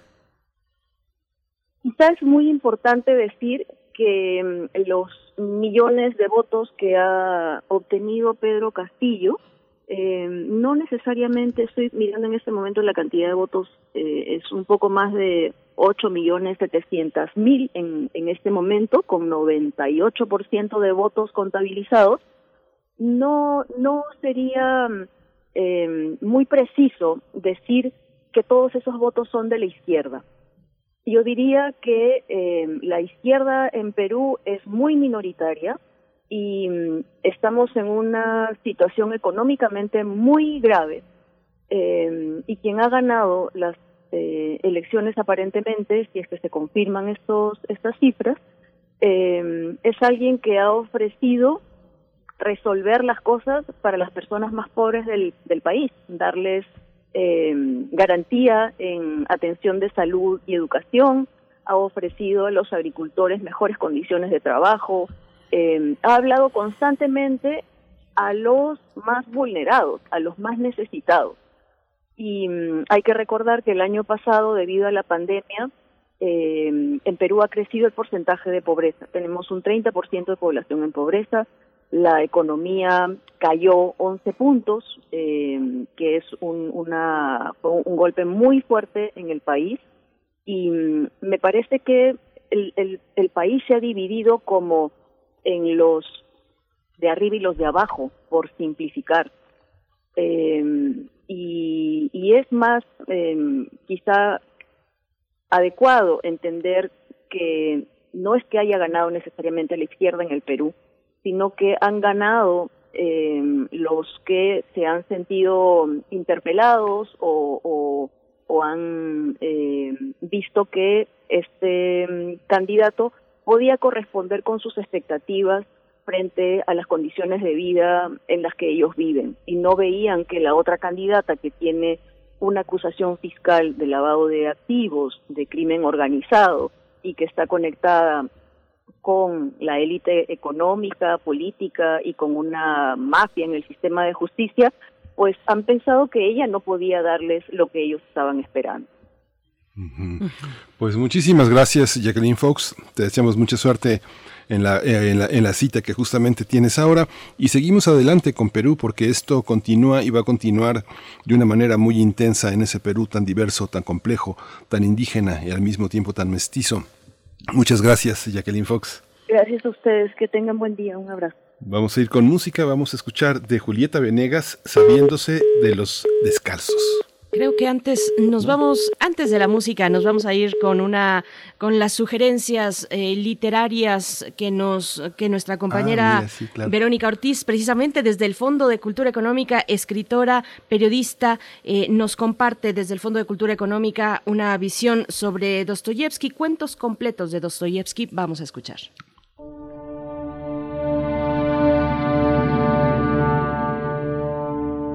Muy buenos días a todas y todos los que realizan primer movimiento y desde luego a ustedes, los radioescuchas. Este fin de semana fue de vacunación y votación. Ya en casa gocé mi tarde con Fyodor M. Dostoyevsky frente a sus cuentos completos. Debido a que la selección de estos sorprendentes cuentos se realizó de manera cronológica y por su calidad literaria, en el primer tomo encontramos ocho cuentos que van de 1845 a 1848. Sabios, ingeniosos, críticos. Hay humor e ironía en la pluma del autor de Crimen y Castigo. El segundo tomo va de 1849 a 1877. Aquí se reúnen los últimos 10 cuentos de Dostoyevsky. De este segundo tomo destaco el pequeño héroe que relata las divertidas experiencias de un preadolescente enamorado de una bella y triste mujer. Y desde luego el cocodrilo, donde al igual que en el primer tomo en su cuento El señor Projarchin, no se lo pierdan, ¿eh? Dostoyevsky critica la siniestra burocracia rusa. Por el cocodrilo, nuestro autor recibió virulentos ataques desde distintos flancos políticos. En ambos tomos, los cuentos nos ofrecen diversas imágenes, todas reveladoras y profundas del pensamiento de un escritor que entendía el conflicto humano y la guerra como las grandes rebeliones de hombres y mujeres contra la razón. Cada cuento nos ofrece aspectos poco tratados por el autor ruso en sus novelas, facetas filosóficas, su fina ironía y el trato sarcástico de la tragedia. Imprescindibles en su biblioteca de la colección popular Cuentos completos, tomo 1 y 2 de Fyodor M. Dostoyevsky. Y ojo, gustó tanto el primer tomo que ya quedan pocos en librerías, pero la buena noticia es que ya entró en reimpresión el primer tomo. No se va a arrepentir, le recomiendo que lleve los dos tomos porque se están agotando muy rápido. Más libros, más libres. Cuídate y sigue cuidándonos. Hasta la próxima.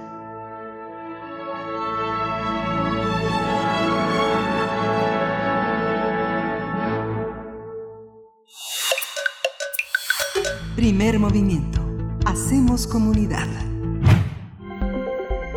Nota nacional. Continúa creciendo el socavón de Santa María Zacatepec del municipio de Juan Cebonilla en Puebla. Pero a más de una semana de haberse formado, ahora registra deslaves en su interior, lo que ha obligado al gobierno estatal a incrementar el perímetro de seguridad para evitar riesgos en la población. De acuerdo con las autoridades federales, este 7 de junio la falla geológica incrementó su tamaño y pasó de medir 97 por 83 metros a 110 metros en el eje mayor y 100 metros en el eje menor, con un área total de 11.000 metros cuadrados. A esto se suma que en el interior del socavón se han registrado deslaves, pero no de consideración. El socavón mantiene en alerta a pobladores de Santa María Zacatepec debido a que se desconoce qué lo provocó. Además, con el paso del tiempo podría incrementar su tamaño, lo que podría afectar casas y campos de cultivo. Sin embargo, la atención se ha concentrado en la familia Sánchez Salamiugua, eh, quien tenía su vivienda en el mismo punto donde el socavón se formó y por lo tanto se eh, ve como, como se derrumba día con día. Este fenómeno natural se ha convertido en un sitio turístico, así que pobladores de otros estados acuden para fotografiarlo e incluso para tomarse una selfie con el socavón. Al respecto, la Coordinación Nacional de Protección Civil informó que debido a la influencia de personas, a la afluencia de personas, solicitó el apoyo de la Secretaría de la Defensa Nacional para que refuercen la vigilancia en los más de 600 metros del perímetro de seguridad. Vamos a conversar sobre este socavón en Santa María, Zacatepec, Puebla, sus afectaciones, sus implicaciones para los habitantes de la zona. Hoy nos acompaña Aranzazú Ayala, ella es reportera del portal Lado B de Puebla y bueno, están atendiendo el asunto. Buenos días, eh, Aranzazú. Hola, muy buenos días y pues contenta de, de saludarles otra vez y aquí platicando pues de este pues de este extraño fenómeno que pasó por aquí, bueno, que está pasando por aquí, que nos tiene realmente a todos todavía muy intrigados y muy confundidos, porque a la fecha no hay una razón todavía oficial por la cual se haya formado no este este este socavón. Hasta el momento, Aranzazú Ayala, eh, muchas gracias, gracias y bienvenida. Hasta el momento, eh, ¿qué dicen las autoridades? ¿Cuáles son los elementos que se han reunido para empezar a dar explicaciones a las causas de este socavón? Hasta ahorita se han hecho algunos estudios desde desde que inició el socavón. Eh, bueno, el socavón se abrió un sábado a, partir del sábado a las 7 de la noche más o menos. Desde el domingo empezaba a ir personal de protección civil, eh, personal de, de, varias secretarías de aquí, también llegaron dependencias federales los días posteriores y han hecho hasta el momento lo que se ha dicho de manera oficial, eh, estudios de, de, de, fisiología, de edafología, que bueno, es el, estudio de la composición del suelo, y, y también, bueno, han hecho eh, revisiones en conjunto. Lo que se ha dicho es que necesitan al menos un plazo no menor a, a 25, 30 días para obtener los resultados, ¿no? Porque sería pues aventurado soltar eh, información. Lo que sí es una realidad es que, bueno, eh, hay, hay como varias cosas a considerar. Eso también se los comparto a partir de lo que hemos platicado con algunos especialistas aquí del, del CUPREDER, eh, de la UAP, que son quienes han dado seguimiento a la zona desde hace muchos años por otros temas, eh, expertos de la UNAM que también hemos consultado, que bueno, eh, hay, hay como varios eh, puntos, lo que les decía que primero, que es una eh, la composición del suelo al estar una zona volcánica, ¿no? Está muy cerca el volcán Popocatépetl, todos esos municipios de aquí de las Cholulas son municipios dentro de la eh, pues meseta volcánica eso y también la alta actividad sísmica, no solo de la zona en sí, porque pues aquí en, esta parte de Puebla es una zona de alto riesgo sísmico, sino también por la presencia del volcán. Y pues bueno, lo que lo que sí se, se, se aprecia es que el agua no está estancada, el agua tiene movimiento, a veces sube de nivel, baja de nivel a veces en las noches. Entonces lo que sí sí se ha identificado es que hay probablemente eh, corrientes de agua subterráneas ¿no? Eh, hay algunas versiones de los pobladores que apuntan a varias cosas. Algunos dicen que pudiera ser un sistema de cavernas subterráneas que llega hasta el volcán. Otros dicen que es un brazo de mar que tiene eh, cientos de años ahí, pero que no se ha expresado. Pero bueno, lo que les comento es que hay, hay algunas cosas que sí, eh, los hechos hasta ahora es esto. Se está abriendo, es profundo, eh, es más ancho que profundo, y el agua tiene un movimiento eh, interno, el agua no está sucia hasta donde han, eh, han podido ver las autoridades y los pobladores también, los que viven más cerca, que, además de la casa, eh, lamentable pérdida de la familia, hay otras casas muy cerca, eh, hay otras tres casas muy, muy, muy cerca, que son quienes, bueno, están aquí en esta tensión de qué va a pasar y han reportado que a veces el agua de su pozo ha salido un poco más turbia otra vez se vuelve a salir limpia, entonces también tienen como que esta, pues esta preocupación de por qué estos cambios en, internos en el agua. Esta, eh, hay eh, pronunciamientos de autoridades eh, de, la región científicas que estén hablando de filtraciones, porque vi varias entrevistas, varios comentarios de personas que dependen de los pozos y que decidieron dejar de consumir el agua que consideraban potable, translúcida, porque el agua está este, turbia. ¿Qué pasa con esta, con esta situación en torno a la vida de la comunidad de Zacatepec? Pues en general, eh, bueno, hay que hay que comentar algo importante. Eh, eh, específicamente Santa María Zacatepec, que está dentro del municipio de Juan Bonilla, es una comunidad que tiene también otros procesos de, de lucha, de resistencia. Ahí están en plantón contra la empresa Bonafont, ¿no? Entonces es una comunidad que de por sí tiene pues mucho cuidado de su agua, porque es un lugar donde hay mucha agua también.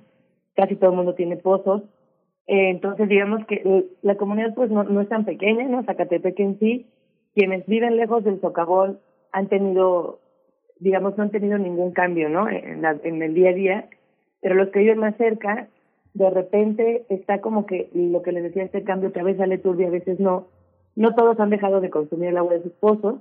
Eh, y también ah, es que el problema es que hay mucha desinformación en torno ¿no? a lo que está pasando. Es decir, las autoridades tampoco han dicho el agua es potable, no es potable. Eh, al principio, por ejemplo, se rumoraba que según olía azufre y no sé qué, pero realmente no, o sea, hasta donde se ha visto el agua no está sucia, pero está turbia, porque trae como, como tierra, como si jalara algo, y el problema es ese, que no saben exactamente por qué y qué está jalando, ¿no?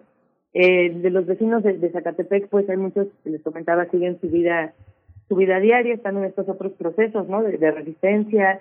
También, justamente ahí en el, enfrente, digamos, donde está el socavón, del otro lado de la carretera, que es la carretera federal México-Puebla, justamente está cerca de la entrada del aeropuerto de Huejotzingo. Ahí estaba, y está todavía el plantón para defensa del río Metelapanapa, ¿no? Que, que instalaron los pobladores hace tiempo que era justo por evitar que las empresas que están cerca y en la zona industrial tiraran el, sus desechos, el agua sucia, al río.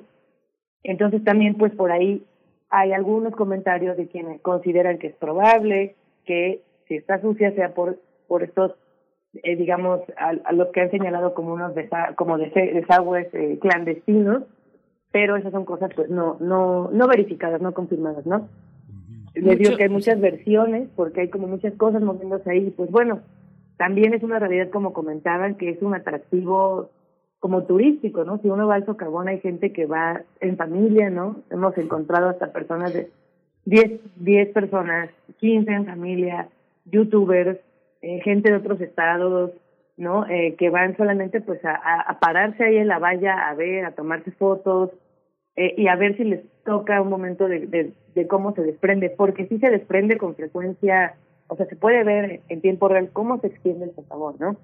Como que está este, este enorme agujero, de repente se caen trozos de tierra dentro y a veces salpica, salpica tremendo. Eh, y pues eso, la gente se queda como para ver qué tal. También hay muchas personas de la propia comunidad de Zacatepec que van y que están ahí en el socavón incluso los que viven más cerca pues han instalado pues sillas, ¿no? Como en los patios porque llegan sus, amigos, sus, parientes, personas y se sientan a ver lo que les decía, ¿no? A ver si hay un momento donde se puede ver este desprendimiento. Es un fenómeno muy muy extraño, eh, pero bueno, hay como varios factores que, que, que, que se deben tomar en cuenta y que esperemos que las autoridades den una respuesta pronto porque es, esto se va extendiendo y hay, hay casas que están en riesgo, ¿no? Que es lo más importante, lo más preocupante, más allá de esta, pues este fenómeno tan inesperado, es que las personas que están ahí y, los animales pues no resulten afectados, ¿no? Sobre precisamente sobre las afectaciones, eh, Ayala, bueno, es todo un evento y lo que nos comentas y lo que hemos podido ver también, eh, todo un evento, el surgimiento de este socavón, pero las afectaciones, la familia más cercana, hemos visto ahí esta casa que está al borde del socavón, eh, la familia Sánchez eh, es, entiendo, entendemos la que más afectación ha tenido. ¿Cómo, de qué manera se han pronunciado las autoridades para el apoyo a esta familia? ¿Cómo está la situación de, de los más afectados en este momento? Pues ellos se encuentran como afectados emocionalmente porque, bueno, además del obvio, la semana pasada trataron, no trataron, los extorsionaron. Ellos han estado dando, pues, estaban dando ruedas de prensa y entrevistas, ahora decidieron ya no dar, después de que los extorsionan porque les piden, eh, me parece que eran como 2.500 pesos, según para, para depositarles 30.000 ellos pues ahora fueron ubicados, el, el, el ayuntamiento de Juan Cebonilla sí los ubicó a una casa, a otra casa, y eh, pero pues está su situación como en la incertidumbre, ¿no? Eh, les comento que ellos ya están como pues afectados incluso de salud, que no quieren dar entrevistas, eh, pero bueno, el, el gobierno y también el gobierno del estado ha dicho varias veces que va a apoyar a, a quienes resulten pues damnificados o eh, sí, eh, por, por esta situación, de quien aún no, no, no sabemos que, cuál es su situación, es también el dueño de los terrenos de cultivo, porque, bueno, está la casa y es una situación muy lamentable, pero también ahí hay varios terrenos de, de cultivo que, que ya están completamente cercados, ¿no? Que desde un principio se cercaron y ahora el, el sábado me parece que fue que el perímetro se extendió más el perímetro para poder acercarse lo extendieron cerca de 40 metros más, ¿no? Eh, si no es que más en estos en estos dos días, porque pues bueno, las, las cosas, el socavón está creciendo a gran velocidad. Y pues bueno, esta familia está en, en la incertidumbre. Ha habido algunas colectas ciudadanas que, que, se han hecho para, para ayudarles porque han compartido, ¿no? Incluso sus datos para recibir apoyos. Eh, y también, pues las otras familias que están ahí cerca están en, en la espera de que pues no les no pase afectación en sus casas porque han señalado y denunciado que hay grietas, ¿no? Que, por este estos movimientos eh, movimientos eh, sísmicos, digamos, o, o, movimientos que se dan a raíz del, del socavón han tenido daños menores en su casa, pero no saben si estos daños pueden ser mayores o no, y hasta la fecha no ha habido estudios detallados que les digan si peligra o no peligra, ¿no? Es el problema que no se sabe si el suelo alrededor está como también, no, no, no quise decir hueco porque no es el, término correcto, pero bueno, como, como que si el suelo alrededor también es vulnerable a, a, a, a desgajarse, ¿no? Es lo que no se sabe aún, no se sabe cuánto es el perímetro que puede estar, eh, pues, en peligro, ¿no? Y cuántas son realmente las personas y, y campos de cultivo que, que pueden peligrar, porque son, de, les digo, de un lado hay eh, tres, cuatro casas que son las más cercanas que peligran, pero cerca hay otras casas también. O sea, no es la única.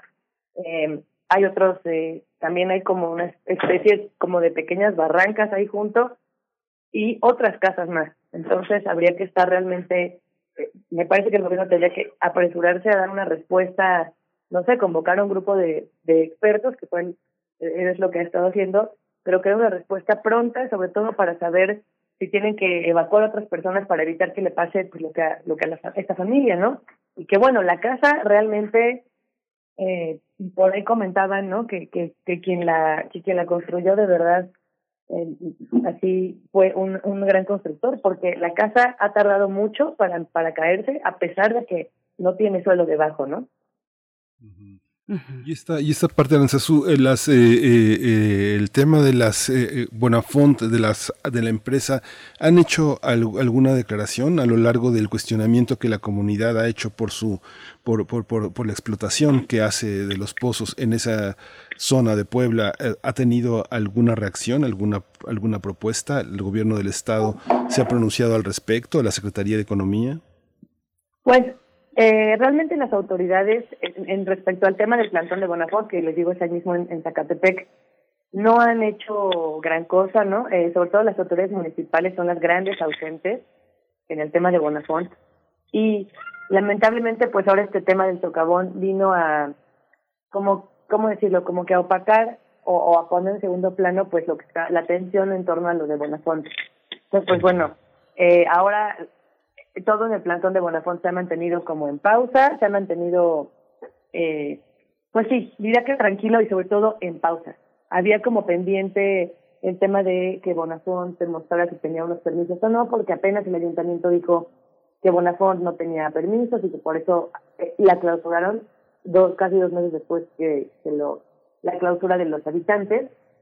Pero bueno, a partir de esto se ha mantenido en silencio, eh, tanto la empresa como las autoridades, y si bien algunos, algunos vecinos consideran que podría ser un factor de, de riesgo o un factor eh, que haya eh, tenido influencia en el socavón, en la extracción hídrica, esto no se ha comprobado, ¿no? Esto es importante como aclararlo. No se descarta que pueda tener algo que ver, pero tampoco se ha comprobado, ¿no? eh, algo que me parece súper importante mencionar, que casi no se ha mencionado, es que en Santa María Zacatepec hace el gasoducto Morelos. Recordemos que pues, el gasoducto Morelos es parte del proyecto integral Morelos, donde está pues, la termoeléctrica en Huesca, que es este gran proyecto de, de, de gobiernos anteriores que el actual presidente se comprometió a no a echar a andar y pues bueno, ahora insiste en, en echarlo a andar. El gasoducto pasa por varias comunidades de Puebla, todas por zona de alto riesgo volcánico. Pues bueno, el, el tubo del gasoducto pasa a menos de 300 metros del socavón. Eh, no, no, no quiero decir que el, el esté causado por el gasoducto, pero creo que sí es importante y lo explicaban eh, compañeros que están en la lucha del gasoducto desde hace tiempo, eh, digo, eh, enfatizar cuál es la pertinencia o la seguridad de tener una estructura ¿no? Que transporte gas, tantas cantidades de gas por tantos lugares, tan cerca de un suelo tan inestable, ¿no? Enterrado en una zona que no solo es de alto riesgo volcánico, sino que además está presentando estas características geológicas edafológicas eh, tan tan extrañas y tan inestables que pues finalmente imagínense que este socavón hubiera salido justo donde está el tubo del gasoducto justo cuando ya funciona el gasoducto no entonces esto creo que deberían el debería el gobierno estar pensando y hablando del gasoducto de todas estas estructuras humanas no toda esta infraestructura eh, y también eh, como eh, lo decían en, del CUPREDER pues revisar eh, justamente pues la cómo es que esta infraestructura se decide y se construye, ¿no?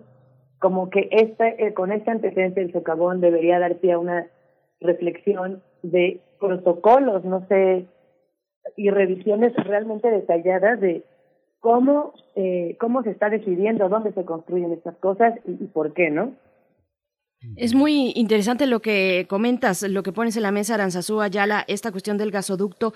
Eh, se habla, se habla, se han eh, puesto a la luz la, la posibilidad de, de, que se tomen los estudios y los planos con los que se construyeron, se construyó este gasoducto para tener más elementos y conocer cuestiones propias del terreno donde se ubica este socavón. ¿Está esa posibilidad para arrojar más luz sobre las causas de, de este fenómeno?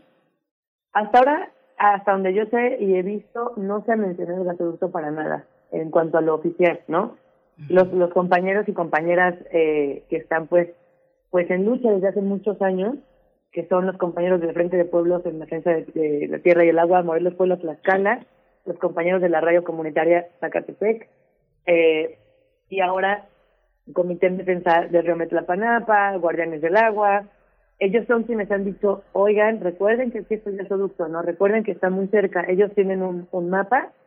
El, de hecho, el primer día del, del, socavón, bueno, fue el sábado, me parece que domingo y lunes, ellos estuvieron ahí haciendo transmisiones en vivo desde la página de la radio comunitaria, donde pues tenían el mapa y todo, ahí, lo tienen, y les digo, está más o menos a, son como 230 metros la parte más cercana donde está el tubo, ¿no? Pero esto no se ha mencionado. Creo que sería lo primero que debería estar diciendo el, gobierno. Lo que sí dijeron las autoridades de entrada es como, no podemos culpar a Bonafont ni a ninguna otra empresa de esto. Ok, está bien porque efectivamente no hay estudios todavía, ¿no? Pero mm, creo que lo que deberían hacer es un análisis, y esto se los comento porque es lo que han, nos han comentado especialistas y los propios habitantes, ¿no? Un análisis de toda la infraestructura que hay alrededor de la zona, no solo el gasoducto, sino ahí cerca, bueno, está el aeropuerto y cerca del aeropuerto está esta, esta zona industrial, Parque Industrial Huejotzingo. Eh, la zona donde está el gasoducto está entre los límites de Juan Cebonilla, eh, el gasoducto del Socavón, entre Juan Cebonilla y Huejotzingo, ¿no? Huejotzingo, donde está el aeropuerto.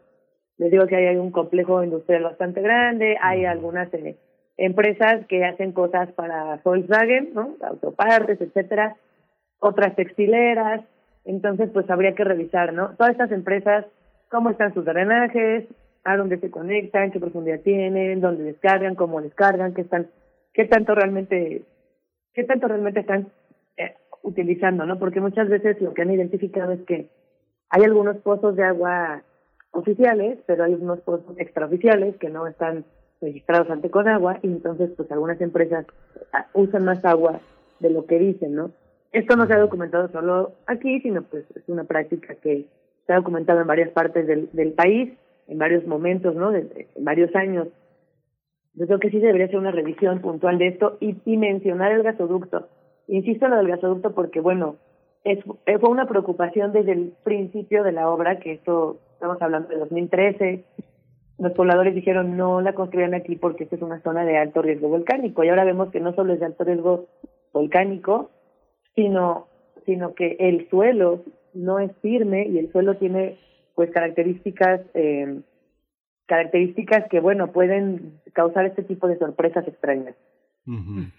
Hay que decir que este municipio, bueno, tiene el aeropuerto Hermano Cerdán cerca, está a seis kilómetros, que tiene escuelas de nivel preescolar, de nivel primaria, de nivel secundaria, de educación media superior. También tiene, tiene la Universidad Politécnica de Puebla muy cerca ahí es una, es una entidad eh, fundamental. Lo, todo lo que hay alrededor, o sea, digamos que a unos pocos kilómetros del hotel eh, hay un club de golf. Es, un, es un sitio muy importante a pesar de la población tan, tan pequeña que tiene. Es un punto de conexión con eh, que, evidentemente ha sido resultado de toda la gente que de todo, de todos los que han ido a sacar dinero de ahí. Han puesto toda una serie de condiciones que les permiten hacer de este municipio que era muy pobre hace 100 años eh, hacer un municipio pues muy muy próspero para, para los para los que no son originarios de ahí no si los, los la gente del municipio trabajan para ellos. Cómo está esta parte económica cuál es la importancia de Juan Cebonilla en la economía del estado de Puebla. Está a 15 kilómetros de Puebla, ¿no? Está a una hora de la Ciudad de México. ¿Cómo entendemos Juan Cebonilla en este concierto nacional? Sí, pues Juan Cebonilla es, eh, pues es parte ¿no? de este de este corredor corredor como industrial, ¿no? Que va a abarcar varios municipios, que llegan todas estas empresas, como bien decías, tienen ahí eh, toda esta infraestructura, pero a la vez me parece, y, y bueno, no me parece bien, Juan Cebonilla tiene una tradición de, de lucha social, de resistencia muy fuerte, ¿no? Eh, ellos tienen de las radios comunitarias que tienen más tiempo en, el Estado, además están en una unión, eh, pues como de lucha con, con la radio comunitaria de aquí de, de San Andrés Cholula de San Bernardino Tlaxcalancingo. Ellos son quienes eh, lucharon para tener esta primer gran concesión de las dos radios, eh, también han estado acompañando esta lucha contra el gasoducto en defensa de la tierra y el agua, ¿no? Es decir, a pesar de que es un municipio, eh, a, veces no figura mucho el nombre y ha sido muy saqueado, de manera paralela, pues la gente es muy organizada y muy consciente de, pues de la riqueza de, su tierra y, y de cómo pues deben eh, articularse para evitar este saqueo y estos daños, ¿no?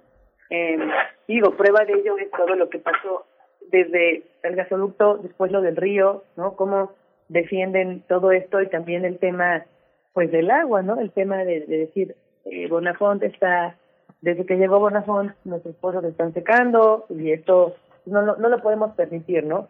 Y además no solamente su lucha es de protesta eh, o de manifestación, sino que también han, lo han llevado a la lucha legal, han llevado a los aparos, han llevado, eh, digamos, documentación jurídica, tienen acompañamiento legal, también hay abogados dentro del, del, Frente de Pueblos. Entonces, pues Zacatepec es una, Zacatepec eh, específicamente, pero Juan Cebonilla, pues es un municipio que tiene muchísima organización, ¿no? Y, y creo que esto hay que destacarlo ahora que son, pues, un tema nacional. Eh, aprovechar, ¿no? Esta, pues, esta, estos reflectores que tiene Zacatepec y poner en el escenario pues lo, lo estas luchas que tienen no que finalmente pues esto del socavón eh, bien o mal viene a, a, hacer que se ponga atención o debería poner atención en todo lo que ellos han venido denunciando desde hace años no les repito no significa que las empresas o los gasoductos sean responsables directamente del socavón no pero es como decir bueno vienen, vienen diciendo, esta es una tierra muy fértil, una tierra con mucha agua, con muchos recursos, no se pueden saquear, ¿no? Y no pueden llegar y extraerlos así nada más. Y hay consecuencias, y probablemente mm, si el socavón no es una consecuencia directa de esto, pues es una llamada de atención de decir, ¿cómo estamos poniendo tanta infraestructura y saqueando, quitando, poniendo, sin revisar, sin analizar, ¿no? ¿Cómo está realmente la tierra? ¿Cómo es el agua? Eh, porque, pues como les decía, ¿no? Este socavón, imagínense que se abre justo donde está el gasoducto y que el gasoducto ya está funcionando porque el presidente es necio que quiere hacer funcionar este gasoducto a pesar de que se comprometió de no hacerlo. Entonces creo que es un, un momento muy importante para poder reflexionar y, atender todo esto que la gente organizada de Juan Sebonía y de Santa María Zacatepec han venido denunciando durante años. Aranzazú Ayala, una última cuestión que consultarte. Eh, ¿Cuándo se espera una conferencia o la siguiente conferencia por parte de las autoridades para dar información a la población sobre los avances eh, que, vaya arrojando esta investigación? Finalmente, ¿continúan los derrumbes? Eh, ¿Se espera o se esperaría algún tipo de pronóstico para saber qué dimensiones podría alcanzar este socavón, a quiénes podría seguir afectando y a las personas afectadas, a las personas víctimas y damnificadas? pues también dar eh, una mediana certeza de lo que podría ocurrir con, con ellos, con ellas, con estas familias en el, en el futuro próximo, Aranzazú. Pues el gobernador eh, Miguel Barbosa dijo que mañana va a ir al socavón, no ha ido hasta ahora. También eh, creo que pues eh, eh, sí ha habido una respuesta lenta y el problema en general que lo que lo que pasa aquí en Puebla como bueno me parece que quizás en otras entidades pase lo mismo que hay como una especie de monopolio de la información oficial no es decir lo que se sabe es lo que se dice en la conferencia mañanera del gobernador y ya entonces no hay como mucha, si, si alguien le pregunta a otra dependencia, ¿no? Eh, la dependencia dice, ah, eso ya se dijo en la mañanera, o eso lo, esa información la tiene el gobierno del Estado. Como que no hay eh, tanta, pues de repente, apertura en saber qué está pasando, ¿no? Eh, todas las, eh, digamos que está como, como muy controlada la información, aunque participen varias dependencias, solo hay una que puede dar, ¿no? Informes.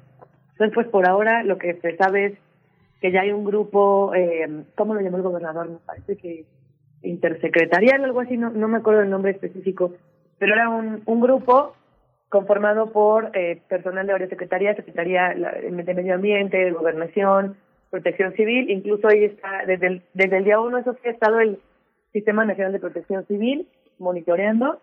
Ahí en, ahí en el socavón hay eh, eh presencia de, de Guardia Nacional, Policía Estatal, Policía Municipal, eh, me parece que también algunos eh, integrantes del Ejército, y hay protección, eh, protección civil estatal, nacional, eh, municipal, van, van dando recorridos. Lo que hicieron fue, me parece, tomar muestras y estar revisando y dijeron 20, 30 días. O sea, es decir, estamos hablando de que faltarían al menos una, si mis cálculos no fallan, al menos unos 10 días más para saber tener una idea preliminar, ¿no? De esto. Lo que les decía es que pues están estas teorías, y, pero todos los, especialistas que, que han sido consultados, pues bueno, insisten en que no pueden dar eh, pues un veredicto final, ¿no? Porque se tienen que hacer forzosamente las pruebas para ver pues qué es lo que hay ahí debajo, ¿no? Entonces, pues esperemos que en 10 días, si no es que si no es que menos y sobre todo que se le dé pues una tranquilidad a las familias que viven ahí cerca.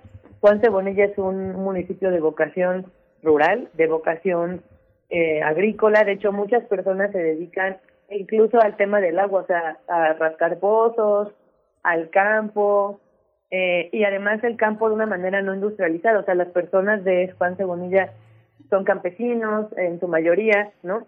Entonces, pues es importante saber cómo está constituido el suelo y qué está pasando. Esperemos que que pues el gobierno eh, dé la respuesta lo más pronto porque también de repente se presta que lo hemos visto no en Twitter seguramente ustedes han visto que de repente hay alguien que hace un estudio que sugiere una teoría y entonces la gente dice así ah, es esto no es esto pero realmente no es nada que, que esté eh, fundamentado por completo porque no a fuerza hay que ir y extraer no me explicaban que tienen que extraer eh, muestras de suelo no de tierra no solo de ahí, sino de, de lugares cercanos y hacer ciertas comparaciones y, y, resonancias y otros otros eh, eh, otros estudios.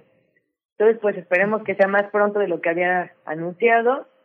Y nada, pues yo creo que el viernes, quizás después de que el gobernador vaya, eh, habrá alguna declaración en la rueda de prensa. Esperemos que haya más certeza y, como les decía, sobre todo para los los habitantes de ahí, ¿no? Que, bueno, más allá de de que ahora ya está una cumbia del socavón y los memes y todo, pues eh, digamos que peligra el patrimonio y la y la vida diaria de las de las personas de ahí.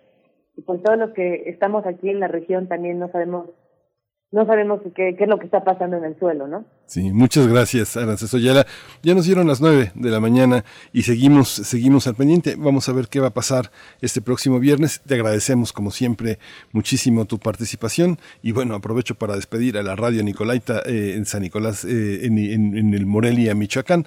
Nos escuchamos el día de mañana, de 8 a 9 de la mañana. Gracias, Aranzazú. Quédese aquí en primer movimiento. Síguenos en redes sociales. Encuéntranos en Facebook como Primer Movimiento y en Twitter como arroba PMovimiento. Hagamos comunidad.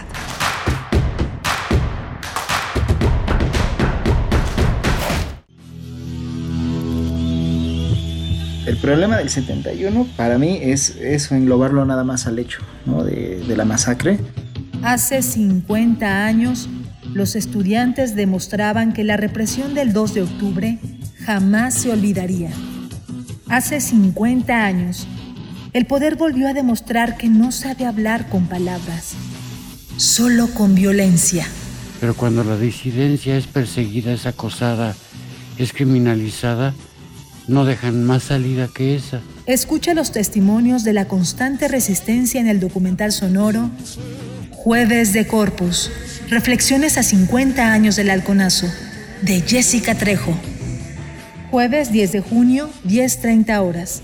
Retransmisión, sábado 12 de junio a las 12 horas por el 96.1 de FM y el 860 de AM.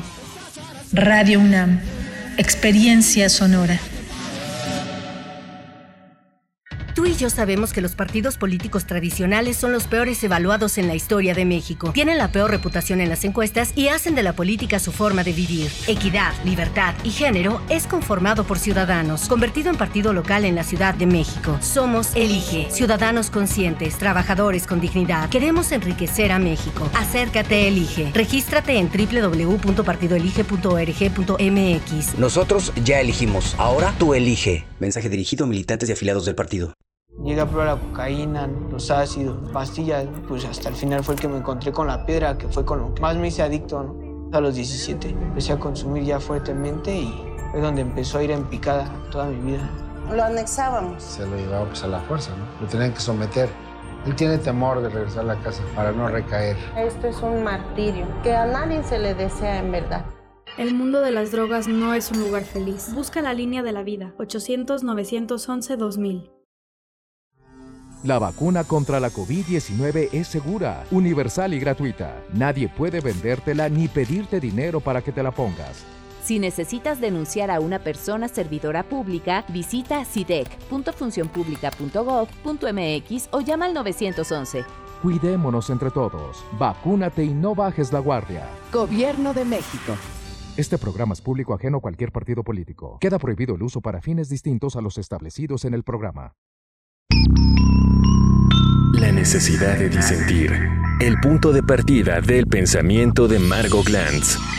Lúcidos y agudos análisis de la relación entre la narrativa social y la literaria. Las divergencias de Margot Glantz. Serie homenaje en la que mujeres académicas, compositoras y periodistas dialogan con el pensamiento de Margot Glantz con audios originales del trabajo de la escritora entre los años 70 y 80. Todos los miércoles de junio a las 10 de la mañana. Radio UNAM. Experiencia sonora. Te advertí que cerraras la boca. Querida. Que tú y tu gremio dejaran de publicar estupideces. ¿Qué intentas? ¿Desprestigiarme? ¿Acaso no te das cuenta de que puedo acusarlos de cualquier cosa para incriminarlos? El Gremio, radiodrama sobre la tragedia del 68. La historia como la contaron los periodistas de aquel entonces que buscaban decir la verdad. Sábado 12 de junio a las 20 horas. Radio UNAM, Experiencia Sonora. Encuentra la música de primer movimiento día a día en el Spotify de Radio UNAM y agréganos a tus favoritos.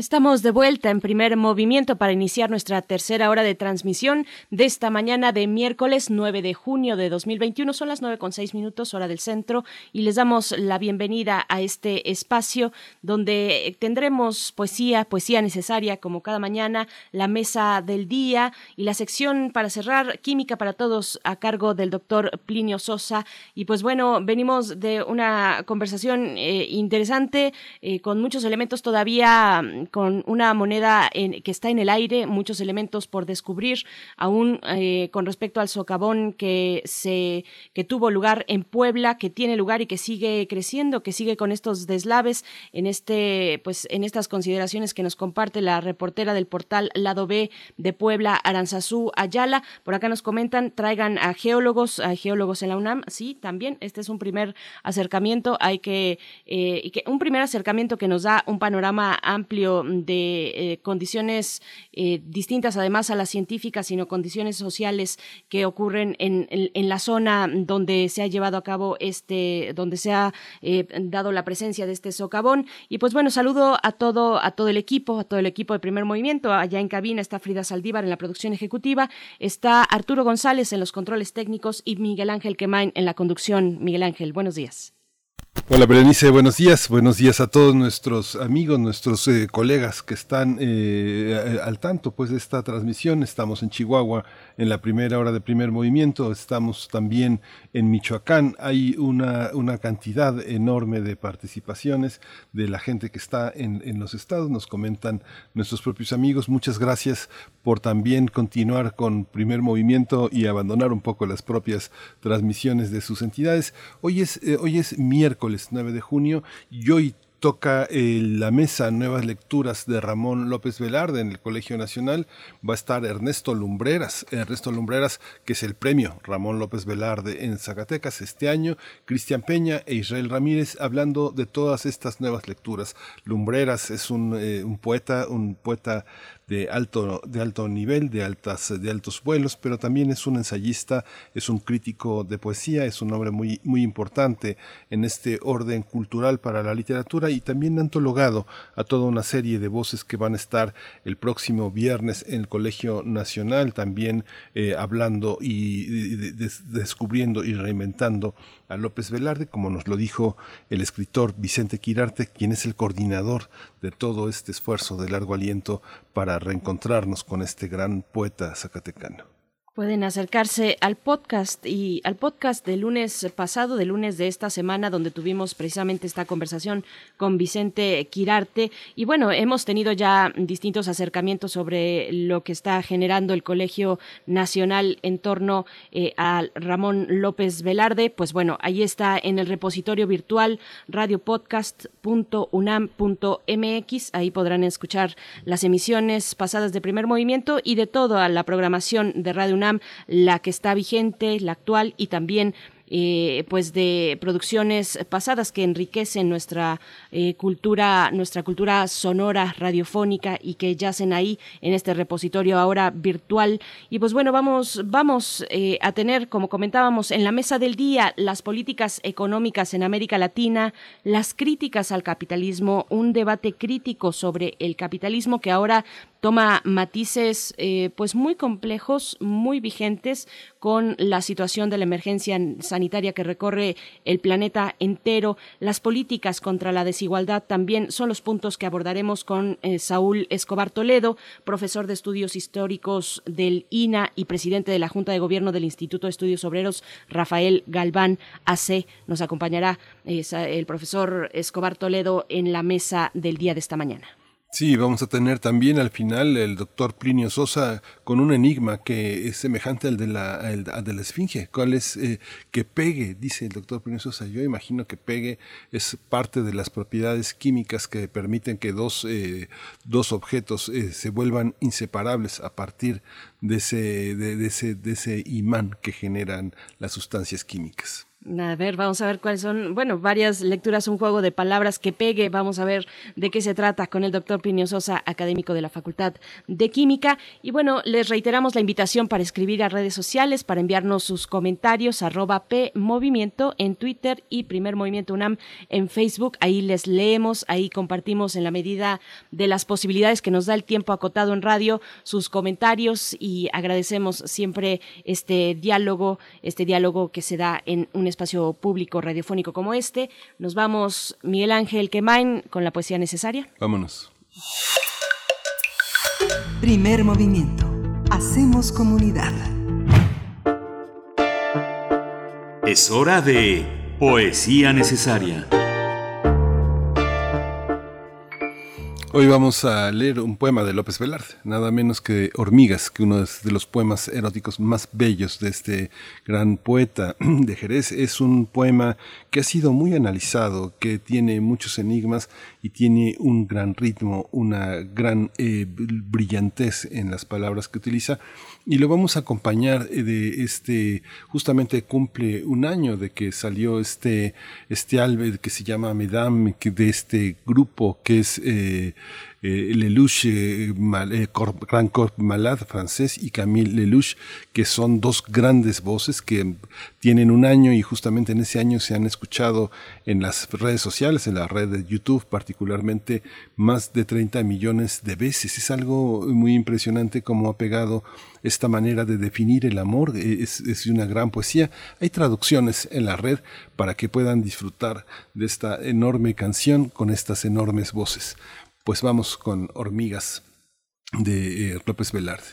Dice, a la cálida vida que transcurre canora, con garbo de mujer, sin letras ni antifaces, a la invicta belleza que salva y que enamora, responde en la embriaguez de la encantada hora un encono de hormigas en mis venas voraces. Fustigan el desmán del perenne hormigueo, el pozo del silencio y el enjambre del ruido, la harina rebanada como doble trofeo en los fértiles bustos, el infierno en que creo, el estertor final y el preludio del nido. Mas luego mis hormigas me negarán su abrazo y han de huir de mis pobres y trabajados dedos, cual se olvida en la arena un gélido bagazo. Y tu boca, que es cifra de eróticos denuedos, tu boca, que es mi rúbrica, mi manjar y mi adorno, tu boca, en la que la lengua vibra asomada al mundo como réproba llama saliéndose de un horno, en una turbia fecha de cierzo gemebundo en que ronde la luna porque robarte quiera, ha de oler a sudario y a hierba machacada, a droga y a responso, a pábilo y a cera. Antes de que deserten mis hormigas, amada, déjalas caminar camino de tu boca, a que apuren los viáticos del sanguinario fruto que desde sarracenos oasis me provoca antes de que tus labios mueran, para mi luto, dámelos en el cítrico umbral del cementerio, como perfume y pan y tosigo y cauterio.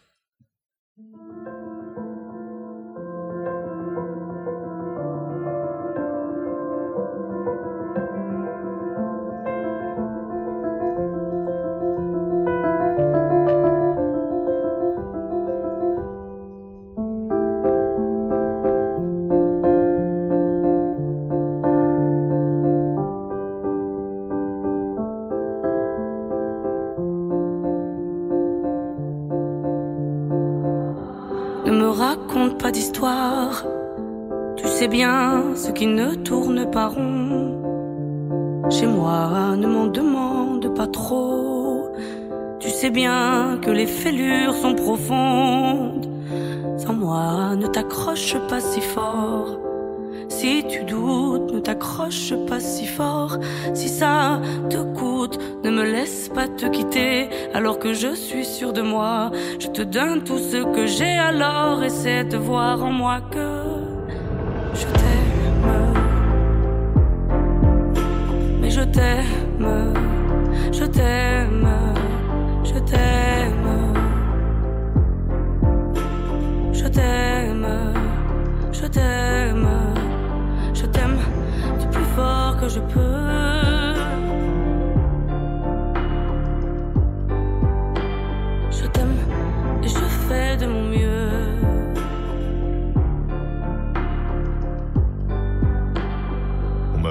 tu vas voir, l'amour c'est un grand feu.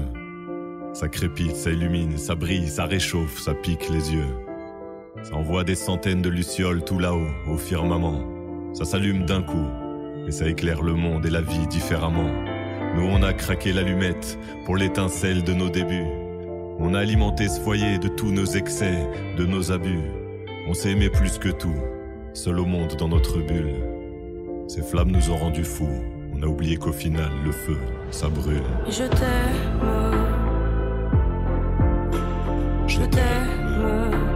Je t'aime. Je t'aime.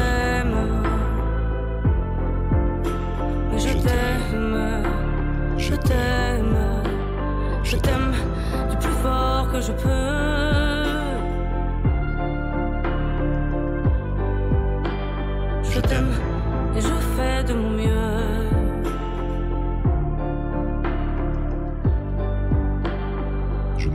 Près de notre feu et je transpire d'amertume. Je vois danser ces flammes jaunes et bleues et la passion qui se consume. Pourquoi lorsque l'amour est fort, il nous rend vulnérables et fragiles?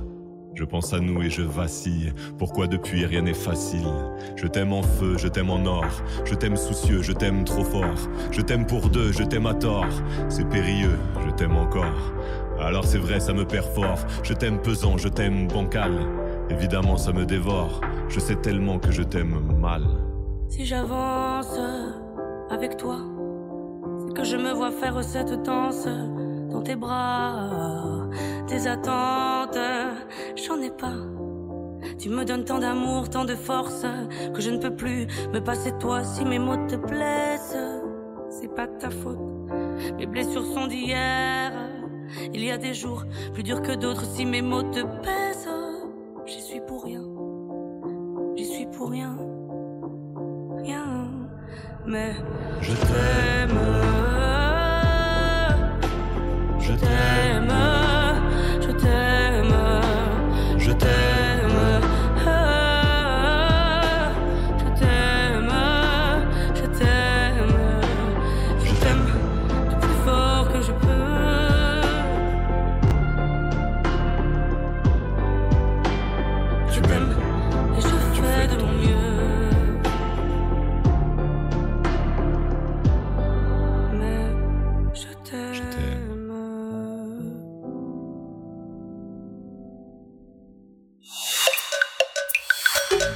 Primer movimiento. Hacemos comunidad. La mesa del día. A lo largo de la historia del capitalismo nunca había recibido tantas críticas en su contra en un contexto de crisis económica y una desigualdad evidenciada con la, con la llegada de la pandemia de COVID-19 y el cambio climático. De acuerdo con una encuesta realizada en 2020 por la firma de marketing y relaciones públicas Edelman, reveló que el 57% de las personas en todo el mundo dijo que el capitalismo, tal como existe hoy, hace más daño que bien en el mundo. Asimismo, economistas destacados han criticado el desempeño del capitalismo occidental en las últimas décadas, ya que contribuyó a una brecha significativa entre la riqueza de las personas más ricas y las más pobres, agudizada con la llegada de la pandemia de COVID-19. Desde 2019 se han registrado amplias protestas en distintos lugares del mundo ante la desigualdad, el costo de la vida y la privatización provocadas por la implementación de políticas neoliberales, sobre todo en países de América Latina como Argentina, Colombia y Chile. Vamos a conversar sobre este aumento de las críticas contra el capitalismo y el neoliberalismo y el resurgimiento del pensamiento crítico para reorientar las políticas económicas contra la desigualdad. Está con nosotros el profesor Saúl Escobar Toledo, es el profesor de estudios históricos del LINA y es presidente también de la Junta de Gobierno del Instituto de Estudios Obreros, Rafael Galván. Profesor Escobar Toledo, muchas gracias nuevamente por estar con nosotros. Bienvenido. Contrario, Miguel Ángel, muchas gracias por estar con ustedes. Gracias. Estar con ustedes y su auditorio. Muchas gracias, profesor Saúl Escobar. Bueno, pues, ¿por dónde empezar una discusión que, que lleva tanto tiempo a cuestas y que tiene una historia de, de, las ideas volcada hacia la misma, el capitalismo? ¿Qué elementos configuran hoy en día el debate crítico en torno al capitalismo? Es la pregunta inicial. Bueno, son varias las preocupaciones que están surgiendo desde la academia crítica y desde algunos organismos internacionales, como las Naciones Unidas a través de la UNCTAD, la eh, el organismo dedicado al comercio y las inversiones, e incluso el FMI también ha planteado algunos elementos críticos, y varias otras organizaciones y organismos internacionales. Eh, estas preocupaciones se enfocan en varios problemas eh, críticos. La primera es obviamente la, lo que ellos llaman el nacionalismo de las vacunas, es decir, la concentración de vacunas contra el COVID en los países más desarrollados y la ausencia de vacunas en los países más pobres, por ejemplo en África y en otros países asiáticos. La segunda tiene que ver con eh, la forma en que los países en desarrollo o más pobres están enfrentando la crisis porque no tienen recursos eh, para hacerlo y necesitan lo que se llama un espacio fiscal eh, para poder enfrentar la pandemia y poder eh, relanzar el crecimiento en sus propios países.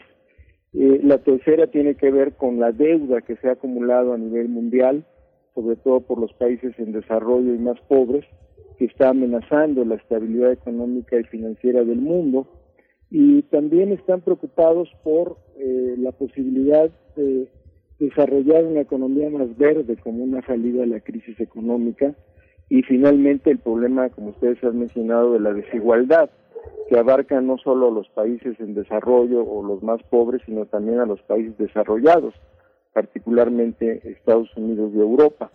Eh, de tal manera que hemos visto una lluvia de artículos que incluso se publican en periódicos como el New York Times y que han sido retomados por el presidente Biden en el sentido de que hay necesidad también de una reforma fiscal en Estados Unidos para agravar a los capitalistas más ricos o a las personas más ricas, a las empresas multinacionales, sobre todo digitales, que no han pagado impuestos o que pagan muy pocos impuestos, y una coordinación internacional para evitar que estas grandes empresas tan poderosas como Google, Microsoft, Amazon, etcétera, pues eh, se refugien en algunos países para pagar menos impuestos y evadan el pago de estos impuestos en los países en donde realmente tienen su mercado más importante.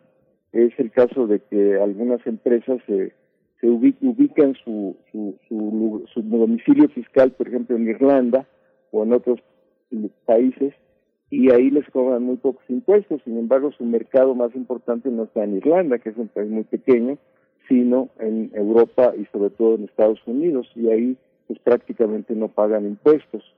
Entonces, todos estos problemas de la desigualdad, de la economía verde y la posibilidad de eh, detener el cambio climático, de la deuda mundial, eh, de la forma en que todos tenemos que, todos los países y los organismos internacionales tienen que colaborar para salir adelante, eh, tanto económicamente como desde el punto de vista de las vacunas y de superar la pandemia, pues son los problemas que han estado a discusión en estos momentos de manera más álgida que en el pasado, de manera más intensa que en el pasado, y creo que es, hay que prestarle atención a todo este debate que en México se conoce poco, sobre todo por los medios de comunicación este, y eh, por los partidos políticos y por las organizaciones empresariales que realmente han ignorado este tipo de problemas o este tipo de debates y sobre todo no han dado solución a estos grandes problemas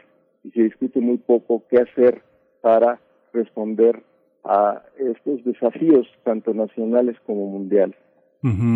Eh, profesor Escobar, usted dice que bueno que se ha renunciado a la, a la discusión uno se da cuenta de que grandes de estos procesos, estos proyectos económicos de, enorme enriquecimiento, de gran voracidad, se enfrentan con eh, desarrollos de procesos sociales en cada país diferenciados, con alcances históricos eh, distintos. Son eh, parte de las lagunas políticas históricas que estos proyectos económicos artificiales, este, instrumentales, dejan. ¿Cómo ha sido eh, en, México pensar en esta cuarta transformación y la puesta en, en, jaque de muchos elementos constitucionales que se han transformado, que se han modificado para darle carta abierta a las empresas, a que haya este enriquecimiento desmesurado, sin importar eh, por encima de quién se pase. ¿Cómo se resuelve ahora? Es, es, estamos frente a repensar el Estado y sus mecanismos en este horizonte de cambio que ha puesto el presidente verdaderamente profundos, verdaderamente este, de confrontación internacional frente al gran capital. Sí, yo creo que estamos eh, obligados a ello. En primer lugar, tenemos que, digamos, profundizar la discusión sobre la reforma fiscal en México, cuestión que se ha de alguna manera evadido. Hay algunos esfuerzos, pero no avanzan suficientemente rápido y no se profundizan y no se difunden en la comunidad eh, empresarial, laboral, social mexicana, pero tenemos que discutir a fondo el problema de una reforma fiscal. El segundo es el tema que trató ayer precisamente la vicepresidenta Kamala Harris en México. Eh, pasó medio desapercibido, pero las notas de prensa dan cuenta que eh, eh, la vicepresidenta anunció una inversión de 130 millones de dólares, 130 millones de dólares, que son 2.600 millones de pesos más o menos, encaminada, dijo, al fortalecimiento de la cooperación laboral y agregó el recurso será destinado para que en los próximos tres años se otorgue asistencia técnica y cooperación a México a fin de implementar la legislación laboral y financiar programas que apoyarán a los trabajadores y con ellos se mejoren las condiciones laborales, así como acabar con el trabajo infantil y forzado.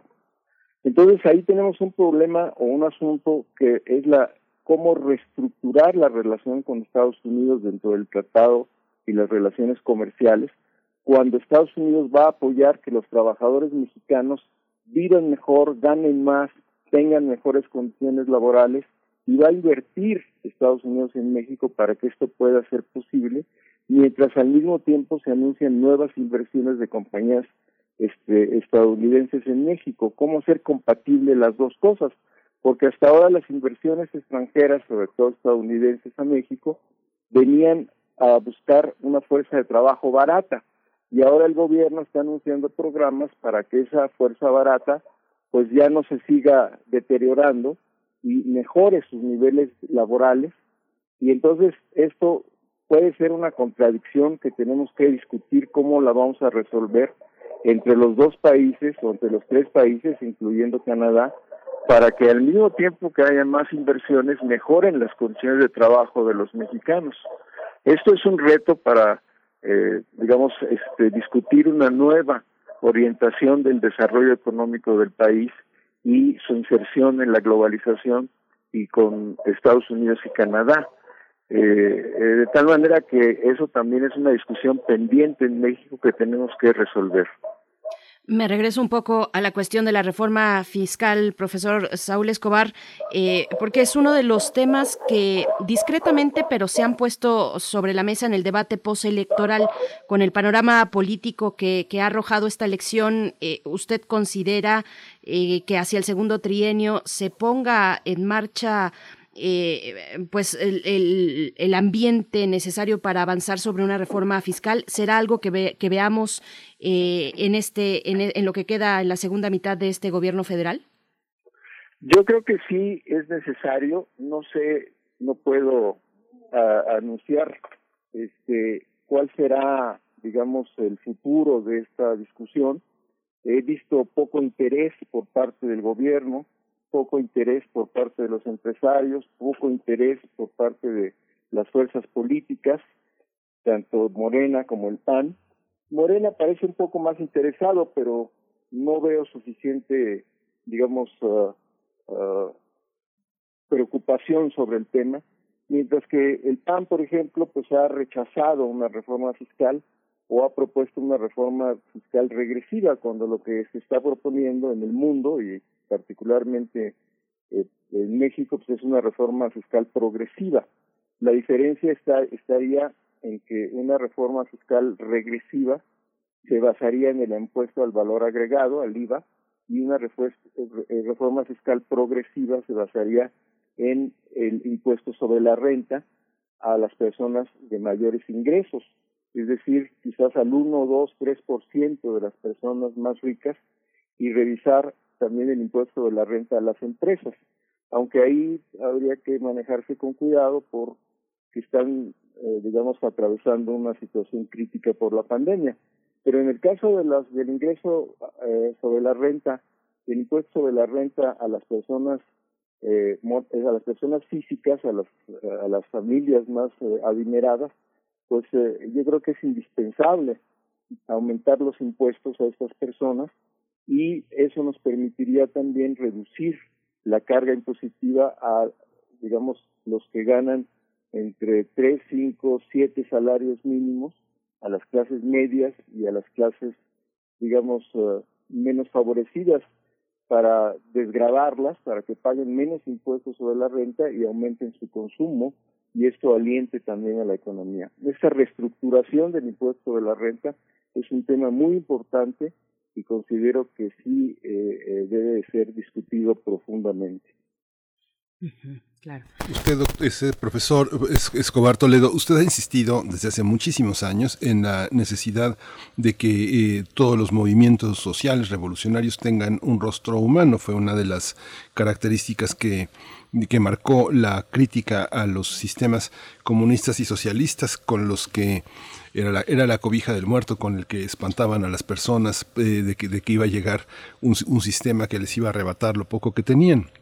Pero ahora que el presidente ha puesto sobre las mañaneras algunos recuerdos, ¿no? Por ejemplo, un viejo recuerdo en su polémica con Fernández de Ceballos que eh, López Obrador decía y dice no no no me gusta el dinero no me importa el dinero que parece eh, una una consigna ética en el sentido en el que es posible tener un sistema de ganancia que no sea tan voraz, que no sea tan ruin y que no pase por encima de los valores y de la gente. ¿Cómo emprender? Eh, una de las formas que lo ha hecho es este, negar justamente las evaluaciones de estos organismos internacionales que miden un poco la cantidad de sangre que le van extrayendo a las personas en el sistema de explotación. Pero ¿es posible pensar en un nivel global salirse de este sistema o es una nueva óptica que tiene que ser de, orden local? Eh, ¿Es, ¿Es, aislarnos, pensar en un sistema menos voraz, más, más humanitario y más social? ¿Usted cómo lo ve? Creo que no estamos escuchando, al menos yo no estoy escuchando al profesor Escobar. Estamos a la espera de que la, la producción nos, nos dé la posibilidad de, eh, que podamos continuar esta charla.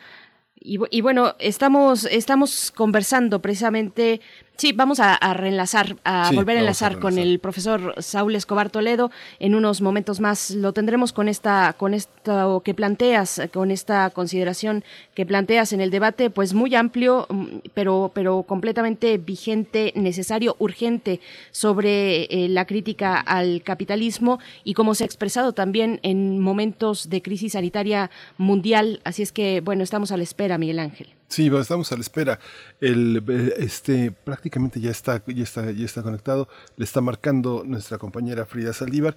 Pero bueno, esta idea de que es tan impopular de no me gusta el dinero, hay una parte que tiene una crítica social que no es justamente, pues, de los viejos órdenes que han sido tan fustigados por el sistema capitalista, que es el orden de, eh, de la comunidad, del comunismo o, o del socialismo, que tanto se pidió que fuera con rostro humano y que en su sistema económico fue rebasado por un sistema político muy autoritario que finalmente aisló a las personas, aisló a los regímenes y los convirtió en una, en una enorme prisión del que eh, grandes héroes sociales también los liberaron. Vimos la, la, este, toda la revolución de terciopelo en, en la República Checa, en la que se convirtió con este gran líder que fue eh, Lech Walesa. Parece que ya está, ya está en la línea, listo. Doctor, eh, perdón, profesor Saúl Escobar, lo que no sé si escuchó mi pregunta lo que le planteaba es que el presidente ha traído viejos recuerdos sobre eh, debates con Fernández de Ceballos, sobre no me gusta el dinero, y Ceballos le decía, pues sí, a mí sí. Lo que ha puesto también la, la, consideración ética de López Obrador es hacer a un lado un poco las calificadoras que han que han calificado la cantidad de sangre que se le extrae a los trabajadores en cada país. ¿Es posible pensar un nuevo orden dentro de lo global, dentro de la consideración del mercado internacional, o es necesario desarrollar economías locales con sistemas éticos más consistentes? Yo creo que las dos cosas. Yo no creo que haya posibilidad de eh, echar a andar con un nuevo modelo las economías locales o las economías nacionales sin un nuevo orden económico mundial. Y en el caso de México esto es muy evidente por la relación que tenemos con Estados Unidos y Canadá. Nosotros no podemos de un día para otro, o creo que no sería conveniente, pues eh, deshacernos o salirnos o romper las relaciones económicas con Estados Unidos. Eh, y entonces tenemos que trabajar y reconstruir el país con base en las relaciones con Estados Unidos, pero bajo nuevos términos. Entonces estamos obligados a que las uh, relaciones y la integración de México al mundo desde el punto de vista económico, pero también político, pues sea un factor decisivo en la reconstrucción económica del país. No podemos evadir la globalización, pero sí podemos luchar o tratar de discutir cómo reinsertarnos en este mundo global. Y como dije, ya no es un asunto nuestro solamente, sino la vicepresidenta Harris ha planteado ya el problema de alguna manera de cómo la necesidad de reconstruir la relación laboral, la relación económica a través de la cooperación laboral. Hace muchos años, yo creo que 80 años, 70 años, que yo no escuchaba que una autoridad tan importante como la vicepresidenta de Estados Unidos dijera, estamos interesados en que los trabajadores mexicanos mejoren sus ingresos y su calidad de vida, cuando antes todos los gobernantes o las autoridades laborales estadounidenses no les importaba el tema o eh, decían eh, que se vayan las compañías a México y garanticen los gobiernos la inversión de estas compañías y no nos importa si estas compañías explotan poco o mucho eh, a los obreros, si cumplen con las leyes, si les pagan bien o no les pagan bien. Y ahora el discurso del gobierno de Estados Unidos ha cambiado. Entonces, nosotros no podemos evadir el problema porque eh, ya, la, ya lo planteó la presidenta, la vicepresidenta Harris.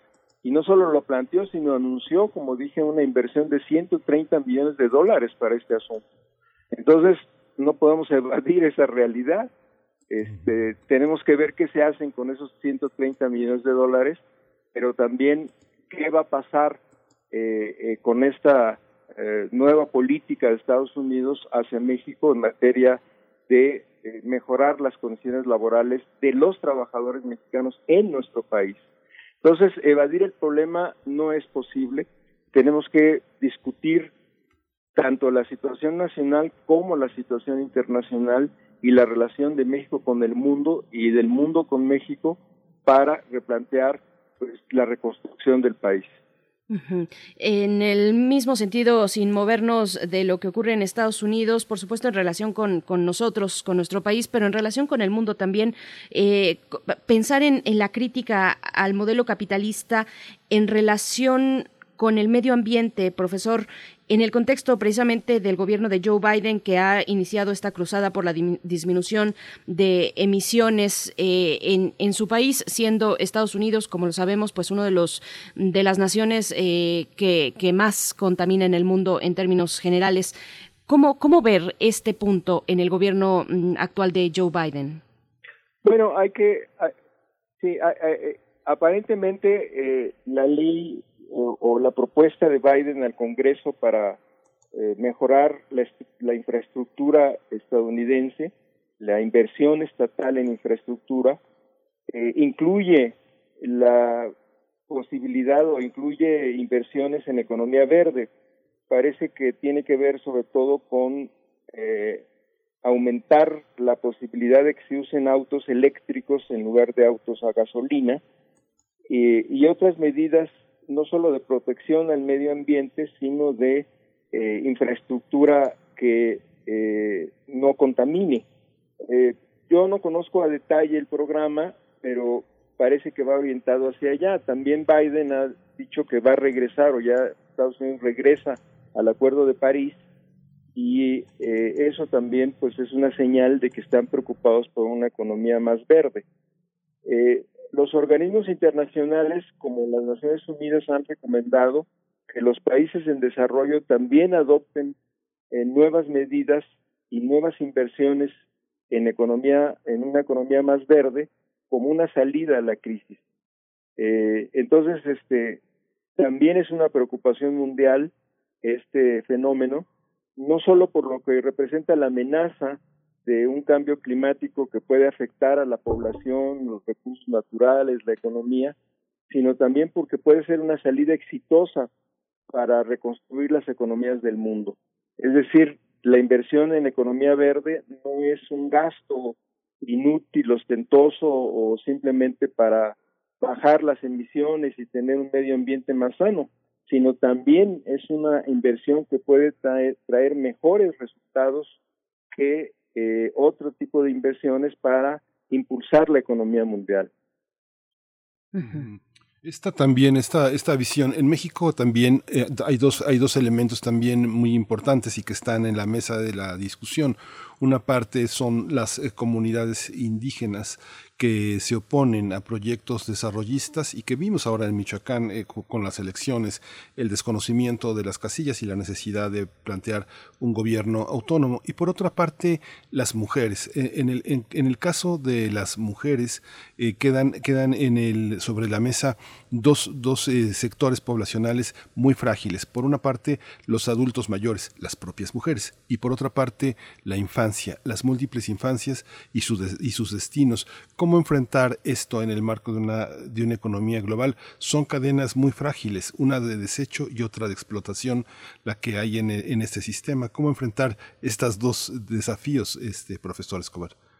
Sí, va a ser una tarea compleja y larga, porque en el caso de los pueblos indígenas eh, tenemos un, una contradicción que hay que resolver, porque efectivamente tenemos uh, la oposición de estos pueblos indígenas a proyectos de economía verde como las eólicas en, en el istmo de, de, Tehuantepec, en la zona de Oaxaca, porque consideran que estas inversiones de compañías extranjeras eh, lastiman o afectan a las comunidades. Entonces, habrá que discutir ahí cómo adoptar las tecnologías verdes de acuerdo y con respeto y con la participación de las comunidades eh, indígenas y campesinas de esos países de tal manera que, por ejemplo, las eólicas no resulten agresivas para estas comunidades.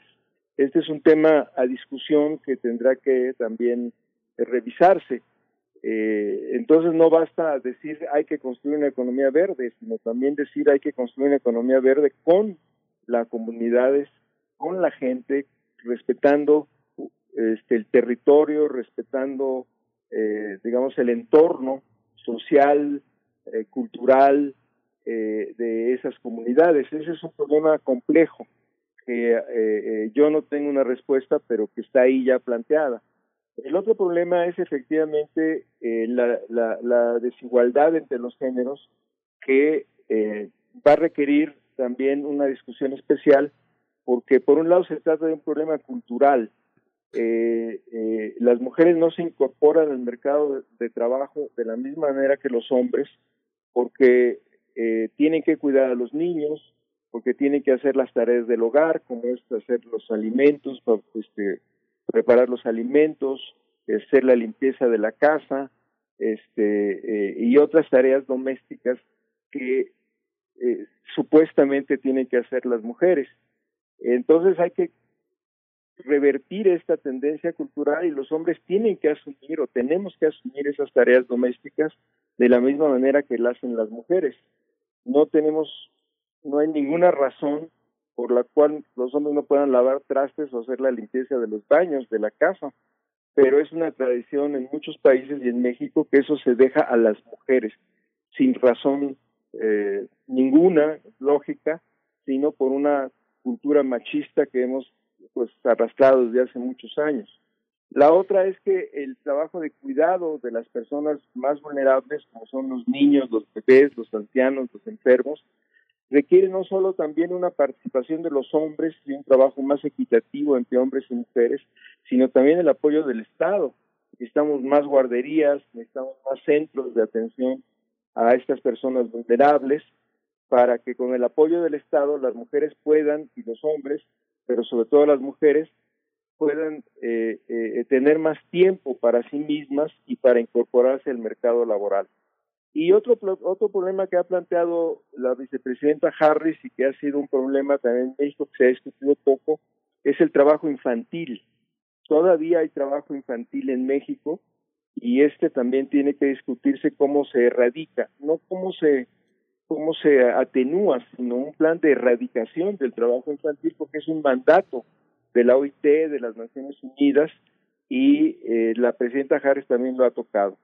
También es un problema cultural, pero también es un problema económico y social.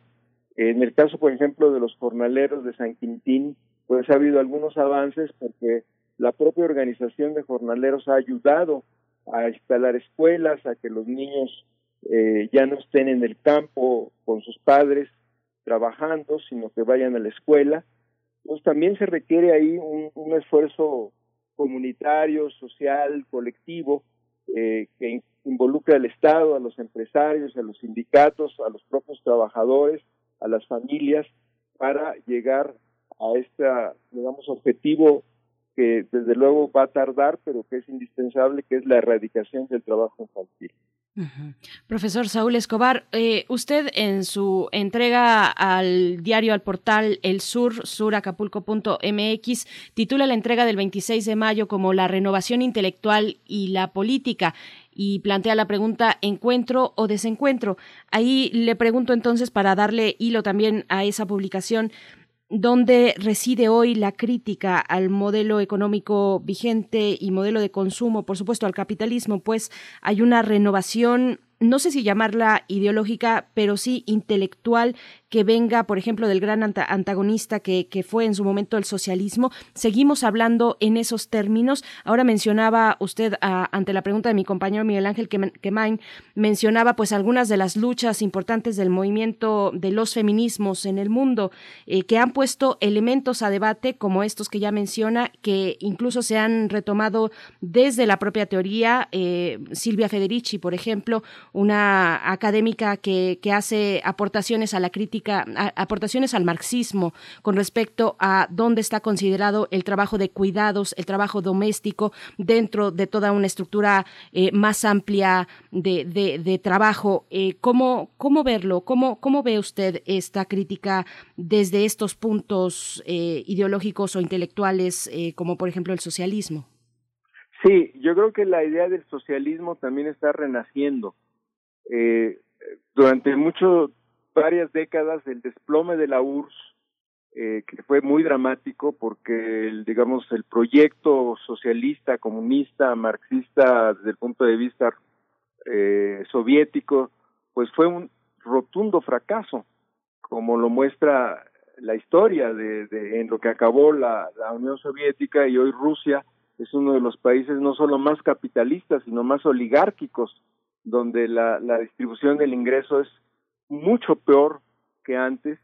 Este, ha habido un retroceso histórico quizás a los tiempos de los Ares, este, con una oligarquía muy ambiciosa, muy rapaz, eh, y, y, y, bueno, esto afectó la idea de que un, la idea del socialismo era posible.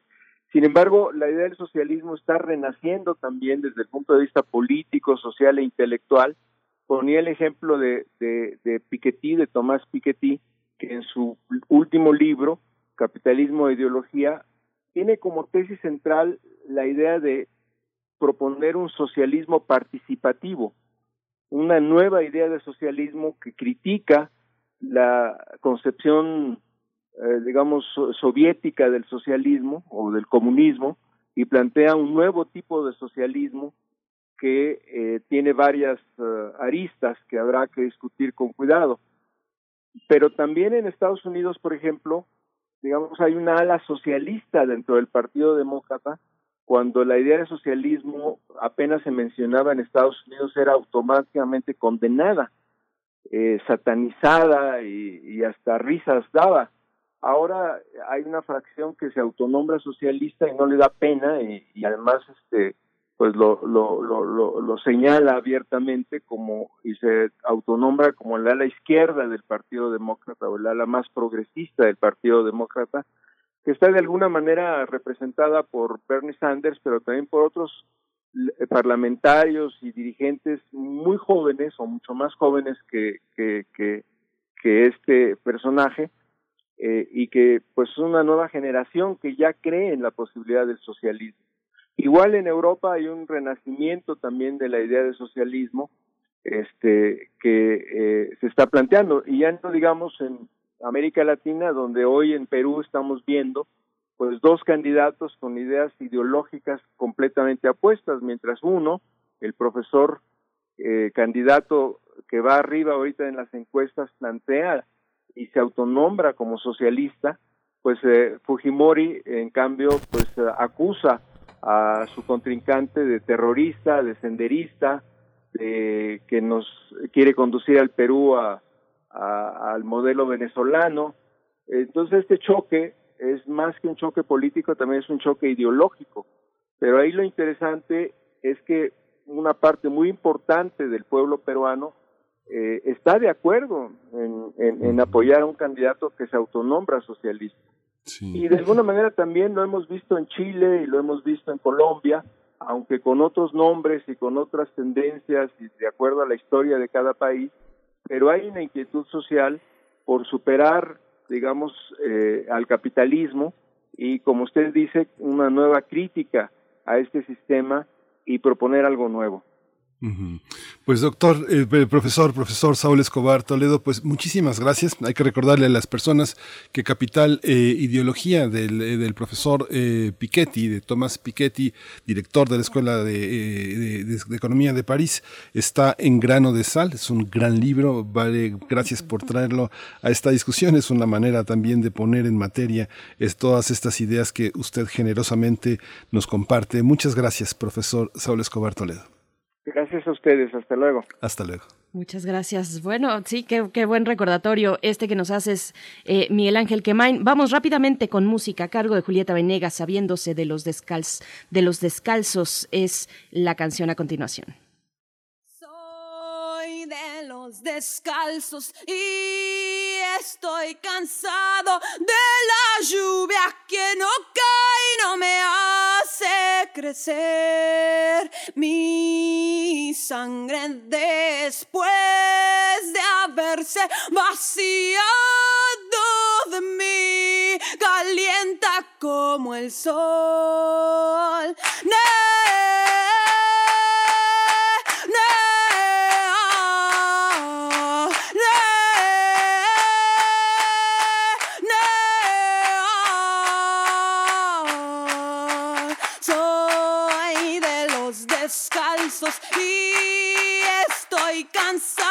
De este color que pesa más que yo. Mi corazón desprendido de mi cuerpo ya sigue latiendo igual. Primer movimiento. Hacemos comunidad. Química entre nosotros. Química para todos. Vamos a descubrir el misterio que desde temprano hemos anunciado que pegue, es lo que nos dice el doctor Plinio Sosa esta mañana. ¿De qué se trata, doctor? Bienvenido a Primer Movimiento. Buenos días, Beren, Miguel Ángel, buen día. Doctor, buenos días. Un adhesivo es una sustancia que al aplicarla a una o ambas superficies de un par de objetos, los une e impide su posterior separación. Los adhesivos pueden ser naturales o sintéticos. Los naturales provienen de fuentes orgánicas como es el caso del almidón, la albúmina, la caseína de la leche y algunas resinas naturales. Algunos de los adhesivos sintéticos tienen nombres muy químicos, los epóxidos, el poliuretano, el cianoacrilato y el acetato de polivinilo, polivinilo, perdón, por, ejemplo. Eh, ya desde hace más de 40.000 años se fabricaban y se usaban los, los pegamentos. Los más antiguos, conocidos, fueron encontrados en Königshaue, Alemania, un sitio paleolítico donde se sabe que habitó el hombre de Neandertal, o sea, desde Neandertal. Se trata de unos pequeños agregados de color negro, los cuales, luego de ser analizados químicamente, resultaron estar hechos de una especie de alquitrán obtenido de la brea del abedul. Nuestros primitivos antepasados lo fabricaron mediante el calentamiento controlado de la corteza. Todavía en el Neolítico, o sea, hace alrededor de 6.000 años, se seguía usando este material para pegar las puntas de las flechas, reparar las cerámicas y más tarde para impermeabilizar los recipientes y calafatear las canoas. En el cercano oriente, hace también unos 40.000 años desde entonces, lo que se usaba como pegamento era el betún. Poco a poco, los materiales naturales que se usaron como pegamento se fueron diversificando. En Europa se utilizaron las resinas de las coníferas y en el mundo mediterráneo las resinas de pistache. Más tarde se empezaron a mezclar diversos materiales, por ejemplo, a la brea del abedul se le agregaba cera de abeja como plastificante, lo cual mejoraba sus propiedades adhesivas. En la actualidad, los pegamentos sintéticos han sustituido prácticamente a los antiguos pegamentos hechos de materiales naturales. Ahora, ¿cómo funciona? Los enlaces químicos son el resultado de la interacción eléctrica de dos electrones, que son negativos, con dos núcleos, que son positivos. Obviamente, entre estas cuatro partículas hay tanto atracciones como repulsiones, pero se mantienen unidas todas esas cuatro partículas enlazadas porque ganan las atracciones, o sea, son más las atracciones y son más fuertes que las repulsiones. Cuando el enlace involucra núcleos de distintos elementos, se forman dos polos eléctricos, uno positivo y otro negativo. La zona donde se mueven los dos electrones que se comparten se deforma hacia el elemento que atrae más fuertemente los electrones y por eso se forma la polarización, pues se forma un polito positivo y un polito negativo. A consecuencia, perdón, la consecuencia de la polaridad es que partículas vecinas se pueden atraer eléctricamente eh, entre sí, se atraen, se acercan, se pegan. Y esto es lo que ocurre en los pegamentos. Las partículas del adhesivo se pegan a las superficies de los objetos que se quieren unir. ¿Cómo? Pues mediante estas interacciones dipolares. Muchos pegamentos son una mezcla de ingredientes, típicamente polímeros, disueltos en un disolvente. ¿sí? Pues están los, los adhesivos y aparte un disolvente que es el medio en el que están. El pegamento blanco, como el recitol, los adhesivos de contacto como el Resistol 5000 y los cementos de caucho son de este tipo de pegamentos. Entonces, para lograr unir dos objetos, se aplica el pegamento a uno o a ambos materiales.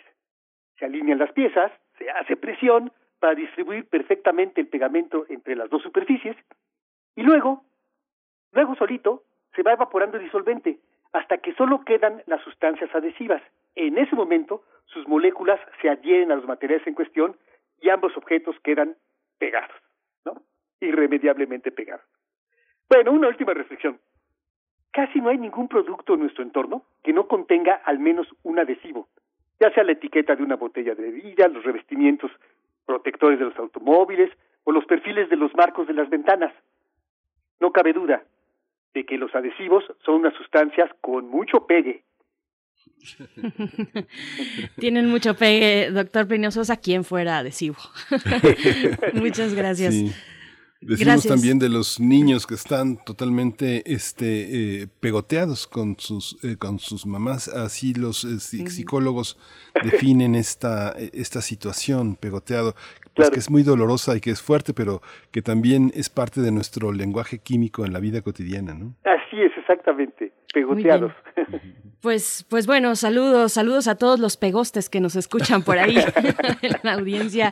Eh, mañana nos volvemos a encontrar. Doctor Pinio Sosa, como siempre, muchas gracias. En ocho días estamos en este espacio contigo. Aquí estaremos entonces. Hasta luego. Gracias, doctor. Pues ya estamos a unos segundos de, las nueve. ¿Qué sigue? ¿Qué sigue, Berenice? Sigue, vamos a tener a Margot Glantz, precisamente eh, es lo que ocurrirá a continuación. Mm, quédense, quédense aquí, quédense todo el día, todo el día a esta, en esta programación de la Radio Universidad. Mañana, a partir de las siete de la mañana, poquitos minutos después de las siete hora del centro, nos volvemos a encontrar si ustedes nos hacen el favor de su escucha. Así es que vamos con eh, disidencias, divergencias, es lo que viene a cargo de Margot Glantz. Esto que escucharemos, nosotros nos despedimos ya.